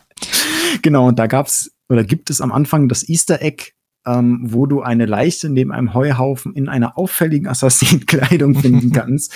ähm, was schon eine echt witzige Anspielung ist auf die Konkurrenz. Also man hat immer irgendwie das Gefühl, dass sie die Konkurrenz auch bewusst im Blick hatten und dementsprechend halt auch auf Trends aufgestiegen sind, die gerade boomten. Ja, also jetzt gerade, wo du sagtest, so wegen dem ganzen Parieren und so, das sind natürlich Elemente, die mich sofort an Assassin's Creed denken lassen. Der Rest aber irgendwie auch wiederum nicht. Also klar, ich sag mal, die, die, die Optik, ähm, dass du, wie du deinen Charakter und so weiter siehst, klar, das sind immer so gewisse technische Parallelen, die man dann sieht, aber trotzdem ist Assassin's Creed ja wiederum auch was anderes. Ich weiß nicht, ob man mhm. den Fluss von Sprüngen und, und, und irgendwelchen äh, Tötungsgeschichten oder so jetzt mit so einem Witcher vergleichen könnte. Weiß ich, kann man das? Kann man da überhaupt irgendwie Vergleiche ziehen? Ist doch total unterschiedlich, oder? Also tatsächlich sehr schwer, ähm, weil der Hexer einfach schon sehr agil ist, aber nicht im, im Klettersinne wie ein Assassine, sondern du hast halt deine abgesteckte lineare Story mit ähm, abgesteckten Arealen, die meistens relativ linear aufgebaut waren und dann höchstens mal in diesem äh, abgesteckten Storygebiet gab es dann vielleicht mal ein, Areal, was was größer war oder war, du mal links und rechts konntest, aber am Ende bist du wieder auf äh, den ursprünglichen Weg gekommen. Ähm, das heißt, so dieses Erforschen, Klettern, Ausprobieren war doch bei Assassin's Creed deutlich ähm, mehr vorhanden. Allerdings haben sich die Kämpfe bei Witcher anspruchsvoller und ähm, auch schöner angefühlt als bei Assassin's Creed. Weil bei Assassin's Creed war es ja so, du drückst parieren und in dem Moment tötet er den Gegner dann direkt mit Animation. Das sah super aus, es wirkte total spektakulär, es passte auch in diese Geschichte der Assassinen, die ja Elite-Killer sind. Ähm, aber es war doch schöner, wie bei The Witcher, wirklich, okay, du parierst, das heißt, du parierst auch nur, danach musst du wieder aktiv schlagen und du die Gegner sind kein, kein äh, Kanonenfutter, was dir da einfach vors Schwert läuft, sondern du musst schon gucken und auch mit deinen Zeichen. Und ich weiß noch ganz genau, ähm, am Anfang steckte ich schon in einer Stelle fest, weil ich einfach zu blauäugig da reingestürmt bin. Und wenn du dann umzingelt von Gegnern bist und ein, zwei schießen dann noch von der, von der Ferne mit Armbrüsten auf dich, dann hat's dich auch mal schnell aus, äh, von den Socken gehauen. Das heißt, du musstest schon mehr überlegen.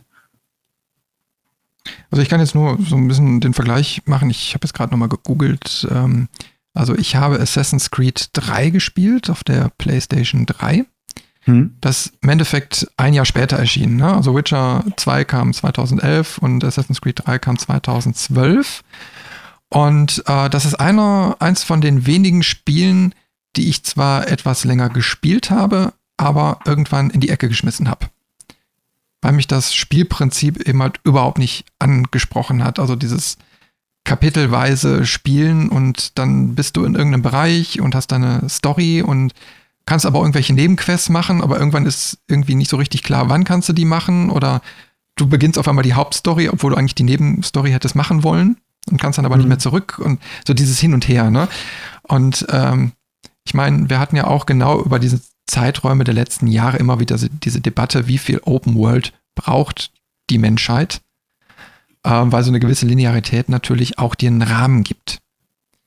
Also auch einen erzählerischen Rahmen. Und das war gut, wenn mhm. du vielleicht ein bisschen Freiheit hast, aber irgendwo sollst du ja auch so diese Gesamtgeschichte erleben können und eine Open World kann das ja auch verhindern, wenn du dich da drin total verlierst.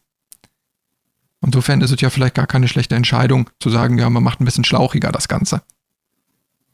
Genau, das war schon deutlich story-fokussierter ähm, und du hattest eher den, also du hattest auch, um ehrlich zu sein, nicht so das Gefühl, ich stecke jetzt in der Open World fest, ähm, sondern wirklich mehr so das Gefühl, okay, ich habe hier meinen, in Anführungszeichen, Action-Blockbuster, der äh, schon eine, eine gewisse Spieltiefe hat und alles. Und dass es eher darauf ausgelegt war, das Ganze vielleicht noch ein zweites Mal zu spielen, um halt die, die Sachen zu sehen, die du im ersten Spiel auf nicht sehen konntest, aufgrund deiner Entscheidung. Ähm, aber das war dann oder ist auch eine schöne Überleitung dann zum finalen Teil, zu Witcher 3. Ähm, Erschien 2015? Sich, genau. Ähm, und hat im Prinzip ja genau das gemacht, was du jetzt so ein bisschen schon kritisiert hast. Ähm, und zwar eine Open World geschaffen, die kompromisslos war, aber im positiven Sinne tatsächlich. Also die nicht voller Fetch-Quest nach 0815 Muster waren, sondern wo alles ausgearbeitet war. Klar hattest du auch deine Aufgaben, die monoton waren, das fiel aber weit weniger auf, weil alles irgendwie einen Rahmen bekommen hat. Ähm, das wäre jetzt aber auch so die Frage, wie viele Wolfsfälle musstest du einsammeln? Das tatsächlich, boah, ich glaube, die Quests, die, die rein, geh da hin und töte so viel, um so viel zu sammeln, kann ich an einer Hand abzählen, tatsächlich. Ähm, es lief oft nach Schema F ab, viele Quests, nicht alle, bei weitem nicht alle, aber viele waren, okay, ich muss jetzt erstmal Detektivarbeit leisten und das war schon was Neues, weil du erstmal eine Leiche untersuchen musst, mit Zeugen sprechen. Um was für ein Monster handelt es sich überhaupt? Äh, wo finde ich das? Was ähm, kann ich machen, um mich auf den Kampf vorzubereiten? Sprich, es gab ähm, Öle für deine Schwerter, die du ähm, nutzen konntest, damit du mehr Schaden zum Beispiel gegen Geister machst oder gegen Gule oder was auch immer. Ähm, gab es Tränke, die du vielleicht vorher brauen ähm, musstest ähm, oder etliche andere Sachen. Also ne, sprich erstmal Recherche, dann. Wo, wo ähm, hast du ähm, diese Informationen denn herbekommen? Von den NPCs, ähm, von dem Bestiarium. Also du hast quasi neben deinem Questlog auch ein Bestiarium, ähm, wo verschiedene Einträge zu den einzelnen Monstern sind. Du bist dann irgendwann im Laufe deiner anfänglichen Detektivarbeit, sprich mit Untersuchen der Leichen, ähm, Sprechen der, und, und dem Sprechen der Zeugen, hast du Hinweise bekommen und dann hat Gerald von sich aus gesagt, okay, ähm, die Hinweise zeigen mir jetzt hier, das waren wahrscheinlich Leichenfresser oder was weiß ich für ein Monster. Aber er hat dem Spieler in einem Monolog erklärt, ähm, in, in, einer sehr kurzen Form, aber halt in einer glaubwürdigen Form, warum er jetzt glaubt, dass es dieses Monster ist. Ähm, und anhand dessen hast du dann oft äh, einen Eintrag in diesem Bestiarium gekriegt und da konntest du nochmal Details nachlesen. Und dann stand da auch für den Spieler recht transparent, unter dem Bildchen waren ein paar kleine Symbole, wo dann stand, dieses Öl hilft dagegen, diese Bombe äh, ist effektiv dagegen oder dieses Zeichen. Ähm, und so konnte man sich dann, falls man das noch nicht hatte, weil Crafting war in Witcher 3 oder ist in Witcher 3 auch ein äh, eine große Säule, konnte man sich vorbereiten. Ähm, je nachdem musste man zu einer bestimmten Tageszeit an einem bestimmten Ort sein. Und so nahmen die Quests dann immer ihren Lauf. Das war so ein bisschen das, das Musstest Schema, du das da denn war. machen? Also warst du, also konntest du das Spiel nur schaffen, wenn du das so gemacht hast, oder hast du auch eine andere Spielweise zugelassen? Ähm, die diese Art von Quests musstest du so machen, weil du die Detektivarbeit machen musstest, damit sich das Quest aktualisiert und du überhaupt wusstest, okay, wo muss ich jetzt hin? Ähm, oder welches Monster ist es? Das heißt, da warst du innerhalb der Quest schon dran gebunden. Aber, ähm, wie gesagt, das war ein Teil der Quests. Es gab aber auch ähm, nicht unerheblich viele Quests, die davon abwichen, wo du dann ähm, vor moralische Entscheidungen gestellt wirst, ähm, wo du noch mal mehr erfährst, noch mal den einen oder anderen Twist im Ablauf hast. Ähm, klar kann man prinzipiell das Quest-Design fast immer runterbrechen auf dieses, okay, ich untersuche, ich bereite vor, ich, ich kämpfe oder entscheide. Ähm, das ist einem während des Spielens nie so aufgefallen und auch nie so ins Gewicht gefallen, weil das so eine so ein Runterbrechen auf ein Level ist, ähm, als wenn du sagst, ja, in jedem Ego-Shooter schieße ich auf Menschen und dann sind die tot. Ist prinzipiell nicht falsch, aber du lässt sehr viele Details aus, die die Atmosphäre ähm, bestärken, die ähm, da Geschichten erzählen tatsächlich. Also es ist unglaublich, wie viele Geschichten in komplett unwichtigen Quests erzählt werden. Einfach nur in dieser Welt. Also man hatte wirklich dieses Gefühl, ich bin in diesen Kurzgeschichtbänden gerade und ich erlebe neben der Hauptgeschichte, die gut geschrieben war, links und rechts auch Abenteuer und verrichte mein, meine normale Arbeit, die ich als Hexer so erwarten würde. Mich würde mal interessieren, so eine Parallele zu Skyrim, ähm, was ja auch so um den Dreh, also 2011 entschieden, äh, erschienen ist. Mhm. Ähm, hat Witcher das irgendwie aufgegriffen? Also ist Witcher, ob jetzt in Teil 2 oder 3 jetzt besonders wegen Open World, ist es eine Welt, die man immer mal wieder besuchen kann?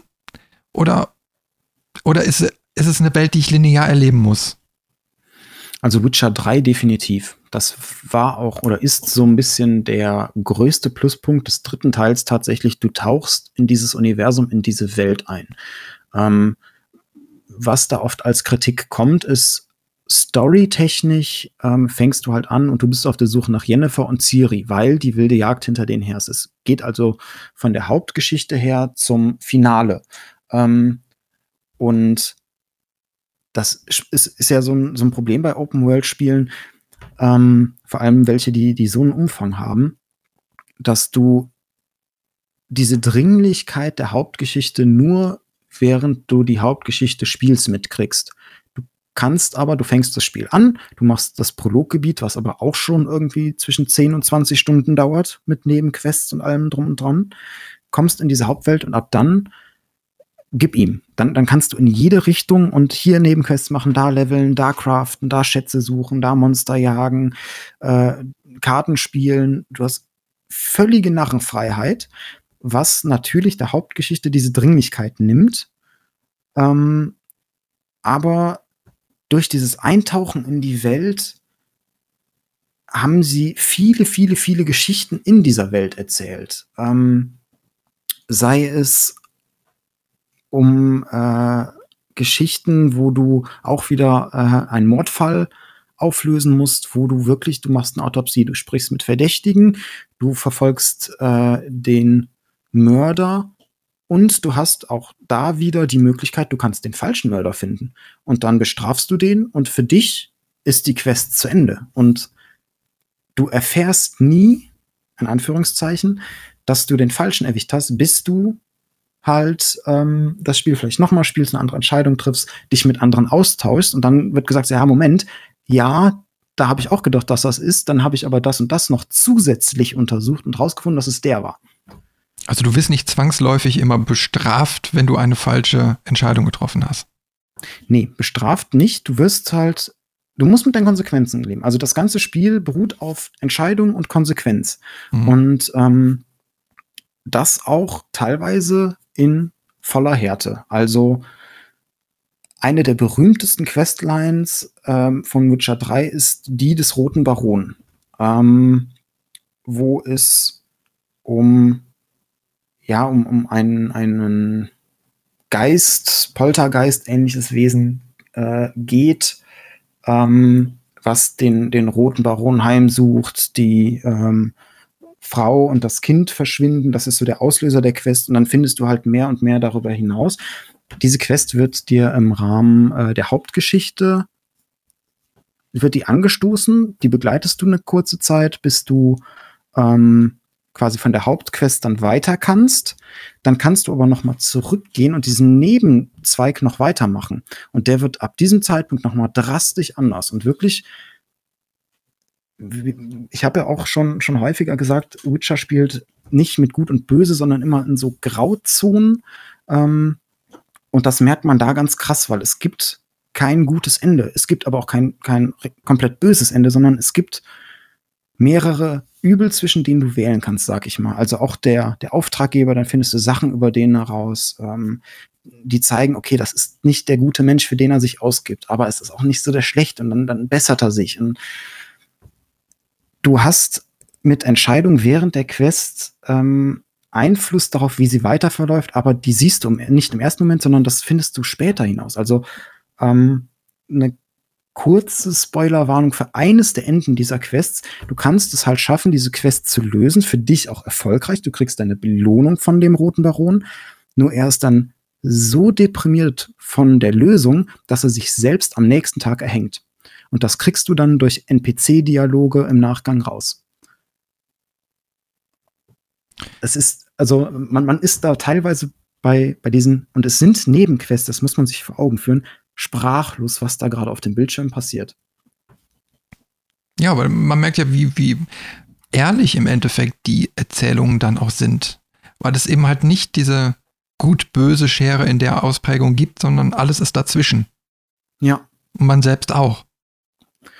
Vielleicht ist das auch so das Erfolgsrezept. Also ähm, mit, bei mir taucht irgendwie immer wieder so auf, so pass mal auf, in der heutigen Welt äh, ist die, der, dieser Punkt Ehrlichkeit, egal wo du dich befindest, immer ganz, ganz wichtig. Und ich glaube, das spiegelt sich auch in solchen Spielen dann wieder. Dass die Leute das auch abkaufen, was da passiert. Und nicht, dass da irgendwie nur eine, dir eine geschönte Geschichte oder so erzählt wird, irgendwas Fiktionales, sondern irgendwo musst du dich da auch wiederfinden können. Mhm. Und jeder hat auch seine Dämonen. Und wenn du in so eine Rolle schlüpfst und als Gerald von Riva durch die Welt ziehst, dann bist du eben halt mal gut und mal bist du böse, je nachdem, wie so deine Tagesverfassung vielleicht auch ist. Und das ist auch ganz klar eine Ansichtssache. Also es gibt auch eine Questreihe, ähm, wo du ein, du kommst irgendwie in ein kleines Dorf und findest ein kleines Kind. Im Dorf sind alle tot, bis auf dieses Kind. Und dann findest du vom Nachbardorf aus äh, und, und deiner Detektivarbeit heraus, dass da scheinbar ein Hexer von einer anderen Hexerschule amok gelaufen ist und das ganze Dorf abgeschlachtet hat. Ähm, diesen Hexer findest du dann auch und du kannst von vornherein entscheiden, okay, jetzt, greif, jetzt greife ich den sofort an und strecke ihn nieder und bin der Gute. Dann ist die Quest für dich beendet, du kriegst deine Erfahrung, deine Belohnung, fertig. Du kannst aber auch mit ihm sprechen. Dann findest du raus, dass er für das Dorf ein, ein äh, Monster erledigt hat und das Dorf ihn danach töten wollte. Die wollten, haben ihn dann in eine Falle gelockt und sind dann mit Mistgabeln und äh, dem, was ein Bauer halt zur Verfügung hat, auf ihn losgegangen. Und das war quasi Selbstverteidigung, dass er sich da gewehrt hat aber auch nicht ganz, weil so die, ja, die erste Scheune war Selbstverteidigung und dann hat er sich aber in, in seinem Blutrausch gedacht, so jetzt mach das ganze Dorf nieder.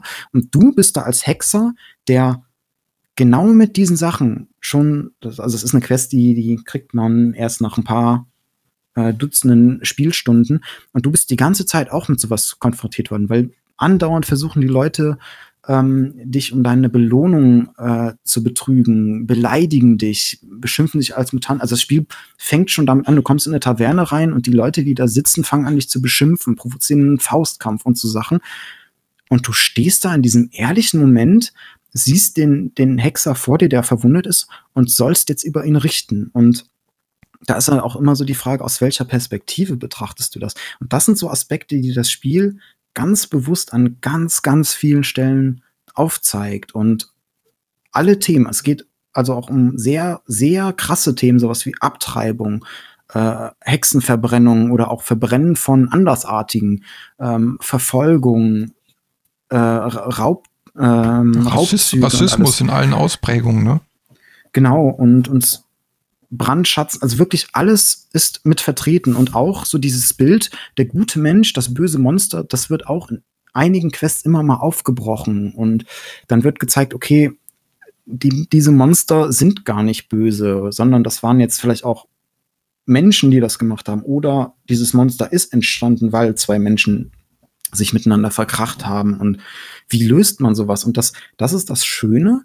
Kampf ist zwar oft eine Lösung, aber nicht immer. Also es gibt genauso gut ähm, dann, dann Wege, wie man quasi die Monster vertreiben kann oder auch vertreiben muss, aufgrund ihrer, ihrer Herkunftsgeschichte, die gar nichts mit Kampf zu tun haben, sondern dass man, dass vielleicht in einer Familienfehde ähm, die, diese Fehde gebrochen wird und die Familien sich, sich vertragen und das ist einfach nur an einem Ort geschehen, wo die Magie sehr stark ist und aufgrund dessen sind ähm, Gespenster erschienen, die anfangen zu morden oder solche Sachen. Also äh, sehr, sehr komplexes Storytelling.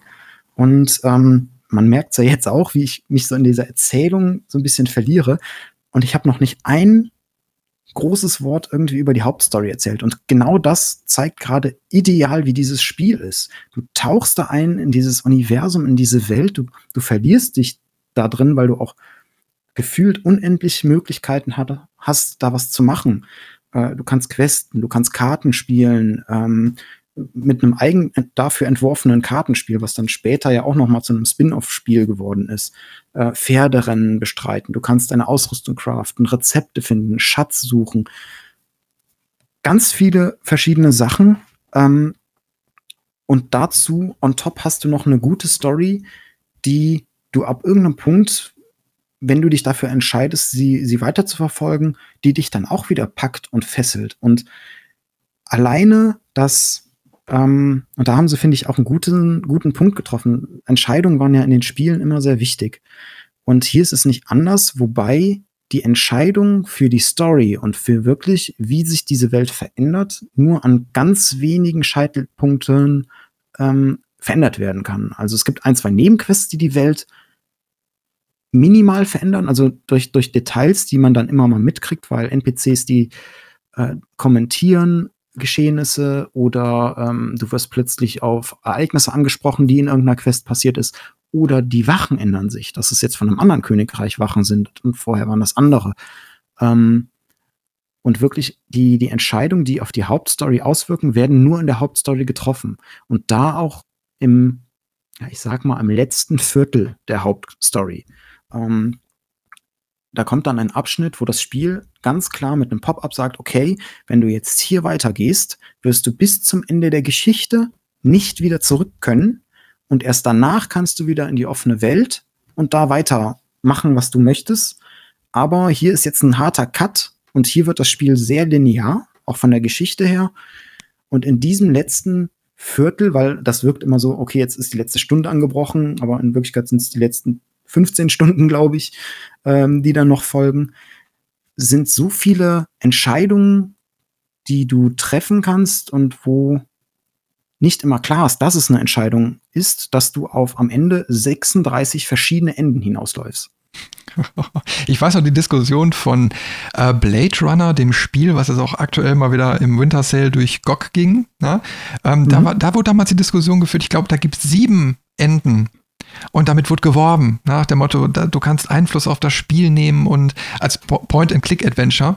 Und mhm. äh, da ist eine Dynamik eingebaut. Also jedes Spiel läuft anders und du hast eben mal die Möglichkeit, sieben verschiedene Enden zu erreichen. Und äh, dann reden wir jetzt von über 30. Das ist schon, schon wirklich krass. Und es ist tatsächlich, ähm, ich habe das Spiel mit DLCs jetzt schon zweimal komplett durchgespielt. Jeder Spiellauf hat so zwischen 170 und 200 Stunden in Anspruch genommen. Dann wäre jetzt auch so die Frage gewesen, wie hat sich, haben sich die Spielstunden von Teil 1 bis Teil 3 entwickelt? Ähm, der erste Teil war so bei ungefähr 36 Stunden Spielzeit.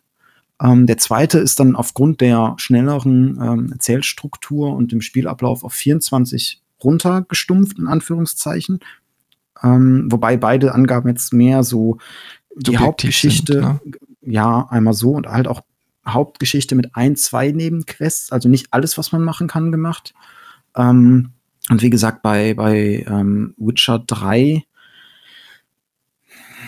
ich würde mal vermuten, ohne die DLCs, die zusammen auch noch mal so um die 40 Spielstunden draufpacken, ähm, kann man, wenn man nicht viele, aber ein paar Nebenquests macht, so auf ja, 70, 80 Stunden kommen. Das schafft man locker. Wenn man, wenn man dann noch viele Nebenquests macht, wie gesagt, ich habe fast alle Nebenquests oder ich habe alle Nebenquests, die ich gefunden habe, gemacht, alle möglichen Fragezeichen der Karte äh, gemacht, alles Mögliche gecraftet, die ganzen Nebenquests äh, von, von Anschlagtafeln und was weiß ich, wo man die alle herkriegt, gemacht, die DLCs mitgemacht. Ich war immer so um die 180 bis 200 Spielstunden. Ähm, aber ich, ich muss wirklich so sagen, ich persönlich rutsche da so langsam, aber sicher aus der Zielgruppe raus, weil ich gar nicht mehr die Zeit hätte. Ne? Ich meine, ich habe jetzt in der Vergangenheit einige Spiele mal nachgeholt. Und mhm. da liegst du immer so bei diesen typischen, ob jetzt so Prey oder jetzt gerade aktuell Tomb Raider oder so die Serie, du liest immer so zwischen 25 und 35 Spielstunden. Je nachdem, wie sehr du dich da drin verlierst und dann ist ein bisschen Dynamik da drin. Ne? So, und es ist aber auch immer, immer so der Punkt erreicht, wo ich dann irgendwann so denke, okay, komm, jetzt, jetzt langsam reicht es. Jetzt müssen wir mal zum, mhm. zum Schluss kommen. Ähm, so, meine, die Story ist erzählt, du, du bist quasi gelevelt, ne? Und du hast irgendwie das Gefühl, da, da muss jetzt auch mal ein Ende bekommen. Mhm. Und dann hast du dann so einen Killer, sag ich jetzt mal, wo du die dreifache Zeit investieren kannst, um überhaupt erstmal die Hauptstory so zu erleben. Und dann hast du immer den Punkt, der DLCs. Und da hatten wir ja schon in vergangenen Podcasts immer mal wieder so drüber gesprochen, da ich dann auch gesagt habe, ich bin, ich bin zum Beispiel nicht so der krasse DLC-Spieler. Ich finde es in einer Art gut, aber mhm. ich muss dann immer genau entscheiden, bin ich bereit, nochmal in dieses Universum einzusteigen? Habe ich Bock da drauf? Ne? Oder sind die Nerven überstrapaziert? Das ist natürlich immer sehr subjektiv. Ne? Ich, ich kann es jetzt auch bei unserem Gespräch jetzt schlecht rausstellen, ob der, ob The Witcher in dem Moment mich triggern würde, nach dem Motto, es hält mich bei der Stange, es, es, es, es wird immer wieder neu, immer wieder anders und nicht langweilig. Mhm. Ähm, oder irgendwann kommt so der Einbruch. Ne? Also positives Beispiel, ich spiele jetzt seit einigen Monaten Grim Dawn. Mhm. Und dann habe ich irgendwann die Hauptstory, glaube ich, so nach, keine Ahnung, 25, 30 Stunden durch und habe mich dann entschlossen nach einer kurzen Pause, ich kaufe mir die restlichen DLCs und spiele jetzt alles durch, weil mich diese Welt so gepackt hat. Mhm. Ja, also ähm, wenn, wenn Witcher das schafft, in meinen Augen ist es ein sehr gutes Zeichen. Das wird sich hinter zeigen. Wir sprechen auf jeden Fall noch mal irgendwann drüber. Na, also ähm, weil, weil ich einfach insgesamt diese Welt interessant finde. Ich weiß eben halt nur nicht, ob es jedes Mal passt. Und da würde ich dich jetzt auch mal so über deine Meinung fragen. Wie müsste denn ein Witcher 4 sein, wenn ein Teil rauskommt? Wir haben jetzt so eine krasse Entwicklung von einem, von einem Spiel, was alles anders machen will, zu einem, was dann wieder ein bisschen casual lastiger wird und dann Open World. Aber wie, wie müsste ein Teil 4 sein? Also es dürfte kein Teil 4 mit Geralt geben. Das Aber das nicht, ich, ich, ich hätte schon so im Kopf gehabt. Also ähm, einfach, weil es war auf eine Trilogie ausgelegt. Die Geschichte von Geralt ist meines Erachtens zu Ende erzählt. Ähm, natürlich bietet sie noch viel, viel Stoff für, für andere Geschichten, für andere Charaktere. Ähm, und das würde ich mir tatsächlich so ein bisschen wünschen, weil so gern ich Geralt auch habe, ich glaube jetzt noch mal so ein Spiel und ich würde mir tatsächlich wieder etwas wünschen, was in die Richtung von Witcher 3 geht. Dafür habe ich den Charakter jetzt zu viel kennengelernt. Dafür kenne ich ihn zu gut. Ich würde mir jetzt wünschen, okay, jetzt nimm dir einen komplett neuen Charakter, vielleicht auch ähm, eine neue Zeit, ähm, lass es davor oder danach spielen, das wäre noch relativ egal. Aber was ich nicht mehr missen möchte tatsächlich und was mich immer wieder zu diesem Spiel zurückzieht, ist ähm, dieses Verlieren in diesem Universum.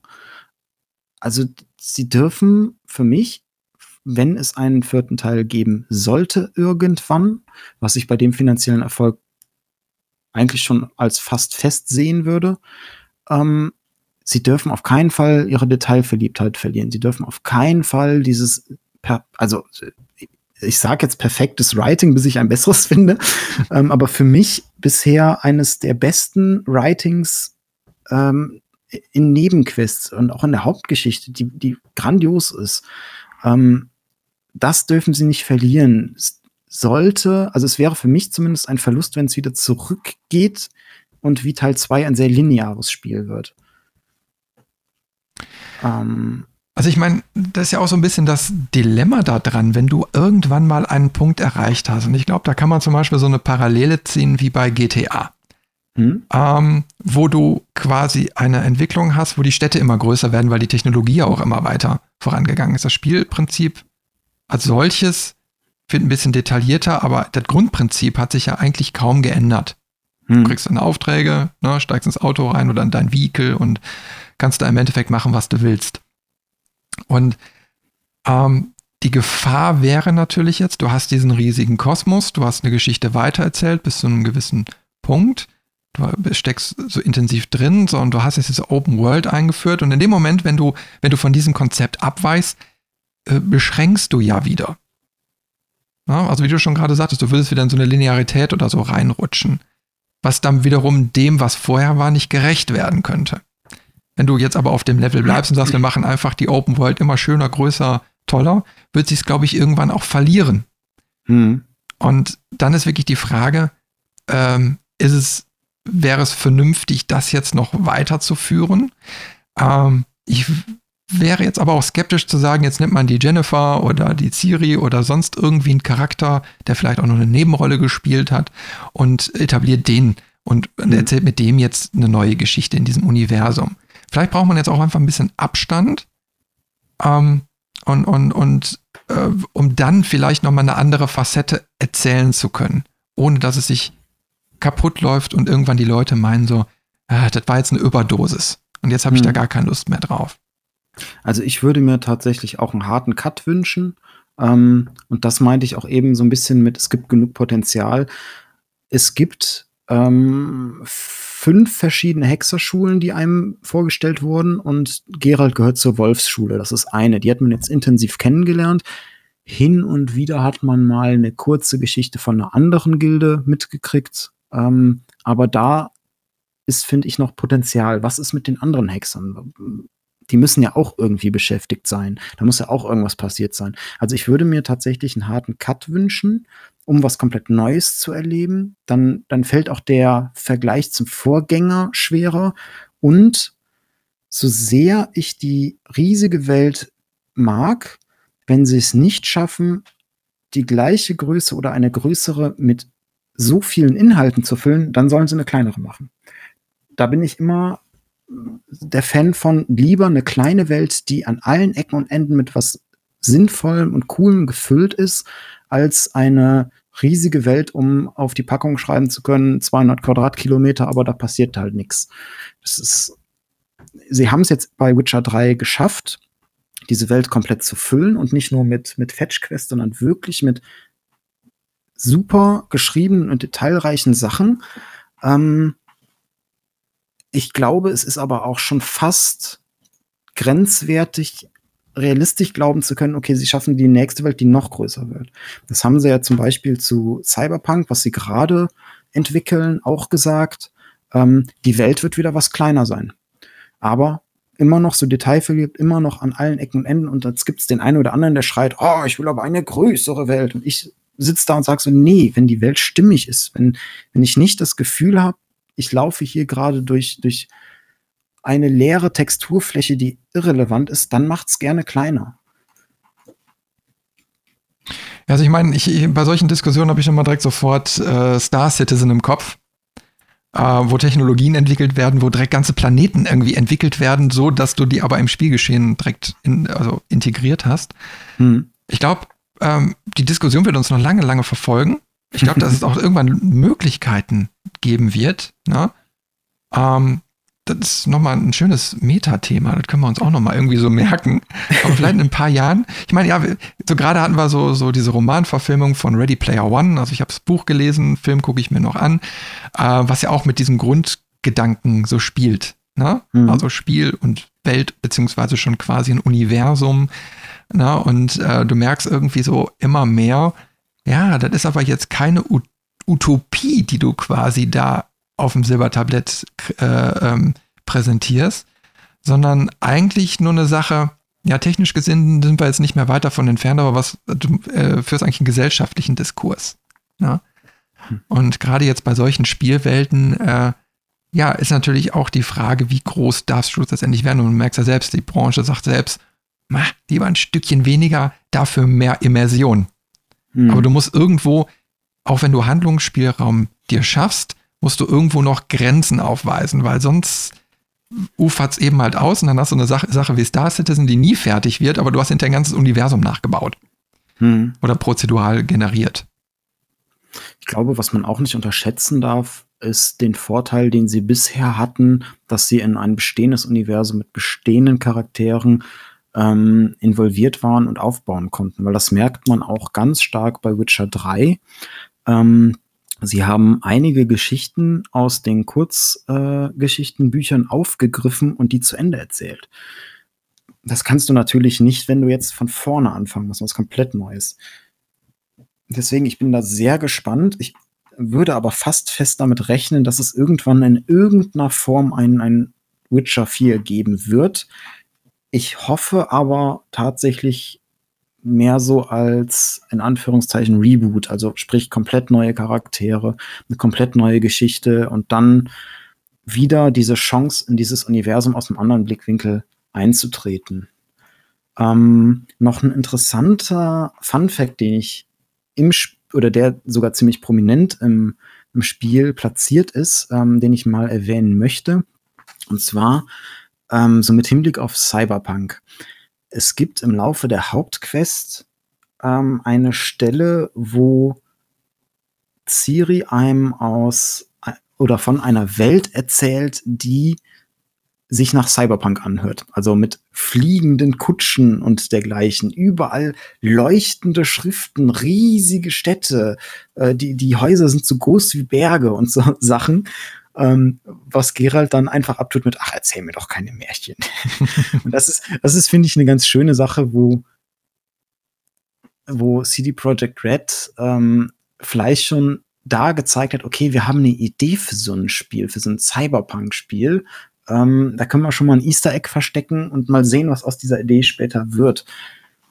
Meine letzte Frage so an dich wäre jetzt, ähm, wenn sich jetzt einer entscheidet, anhand unseres Podcasts in diesen Witcher-Kosmos einzusteigen, wie würdest du empfehlen, sollte man da rein? Sollte man erst die Romane sich durchlesen oder mit den Spielen anfangen? Was wäre der richtige Weg? Ich glaube, man sollte mit dem zweiten Spiel anfangen, tatsächlich. Ähm, das habe ich bei meiner Frau auch so gemacht. Die hatte auch mal äh, Interesse und hat mich beim Witcher 3 Spielen gesehen und gesagt, oh, das sieht da interessant aus. Ähm, und zwar, weil Witcher 2 schon dieses actionreichere Erzählen und ich finde auch das zugänglichere Gameplay hat heutzutage. Ähm, die Welt und Charaktere aber noch ganz gut etabliert und man so ein bisschen, ich kann den C ins Wasser stecken und zu gucken, okay, gefällt mir das, was da passiert, was da erzählt wird? Und wenn ja, kann ich ohne Probleme entweder direkt in den dritten Teil springen und mich da austoben oder bei Interesse so an Hintergrundinformationen ähm, zur Serie oder zu den Büchern greifen. Aber ich glaube, das ist so der einfachste Einstieg in dieses Universum, weil die Hürde relativ gering ist. Wir haben ja auch schon damals äh, die, die Vergleiche zu äh, Assassin's Creed und ähnliches geschmiegt, die ja auf gute Zugänglichkeit ähm, programmiert werden. Und ich glaube, das hat man bei Witcher 2 auch ganz gut. Das heißt, da kann man immer schon schön reinschnuppern und dann entscheiden, in welche Richtung möchte ich das jetzt weiter erleben. Robin, unser Ausflug in die Witcher-Welt hat mir echt Spaß gemacht. Wir haben einen riesig langen Podcast, ich glaube, der längste überhaupt in der Levelmeister-Geschichte aufgenommen. Wir steigern uns von jedem. wir steigern uns und ja, aber ich meine, wir haben, wir haben immer noch den Kosmos quasi nur angerissen. Mhm. Trotzdem finde ich, äh, sind wir sehr, sehr gut da mal so durchgegangen, weil ich habe mir eben halt auch im Laufe der Zeit auch viele andere Podcasts mal so angehört und die drehten sich meistens eben halt immer um ein Spiel. Und selbst da konnte man ein, zwei Stunden locker drüber reden. Und dass wir jetzt einfach mal hingegangen sind und diesen Kosmos quasi aufgedröselt haben. Wo kommt's her? Wie wird's erzählt? Auf welchen Ebenen? Und dann gibt's da eben halt auch noch die Spiele. Fand ich mal eine ganz interessante Herangehensweise. Äh, weil es soll ja auch Spaß machen oder animieren, wenn einer das jetzt noch nicht so intensiv gespielt hat, sich das vielleicht mal genauer anzugucken, weil ich glaube, und das können wir, glaube ich, beide unterschreiben, The Witcher ist eine von den wenigen Franchises oder ja, Serien, ähm, die definitiv einen Fußabdruck äh, für die Zukunft hinterlassen haben. Ja, definitiv. Dann würde ich sagen, machen wir an dieser Stelle für heute Schluss. Äh, bedanke mich nochmal bei dir, bei allen Zuhörern natürlich. Und von meiner Seite aus würde dann nochmal der Aufruf kommen. Wir haben ja jetzt einige themengebundene Podcasts schon hinter uns gebracht. Und wenn ihr Wünsche habt, welche Spiele, Serien wir mal besprechen könnten, dann tretet doch einfach mit uns in Kontakt, schickt uns eine Mail äh, oder äh, kommt zu uns in den Discord und wir schreiben gerne mit euch und äh, ja, hinterlasst einfach mal Feedback. Dann sage ich an dieser Stelle Tschüss und Bye-bye. Bis zum nächsten Mal. Und Robin, Dankeschön. Gerne und auch von mir bis zum nächsten Mal. Ciao.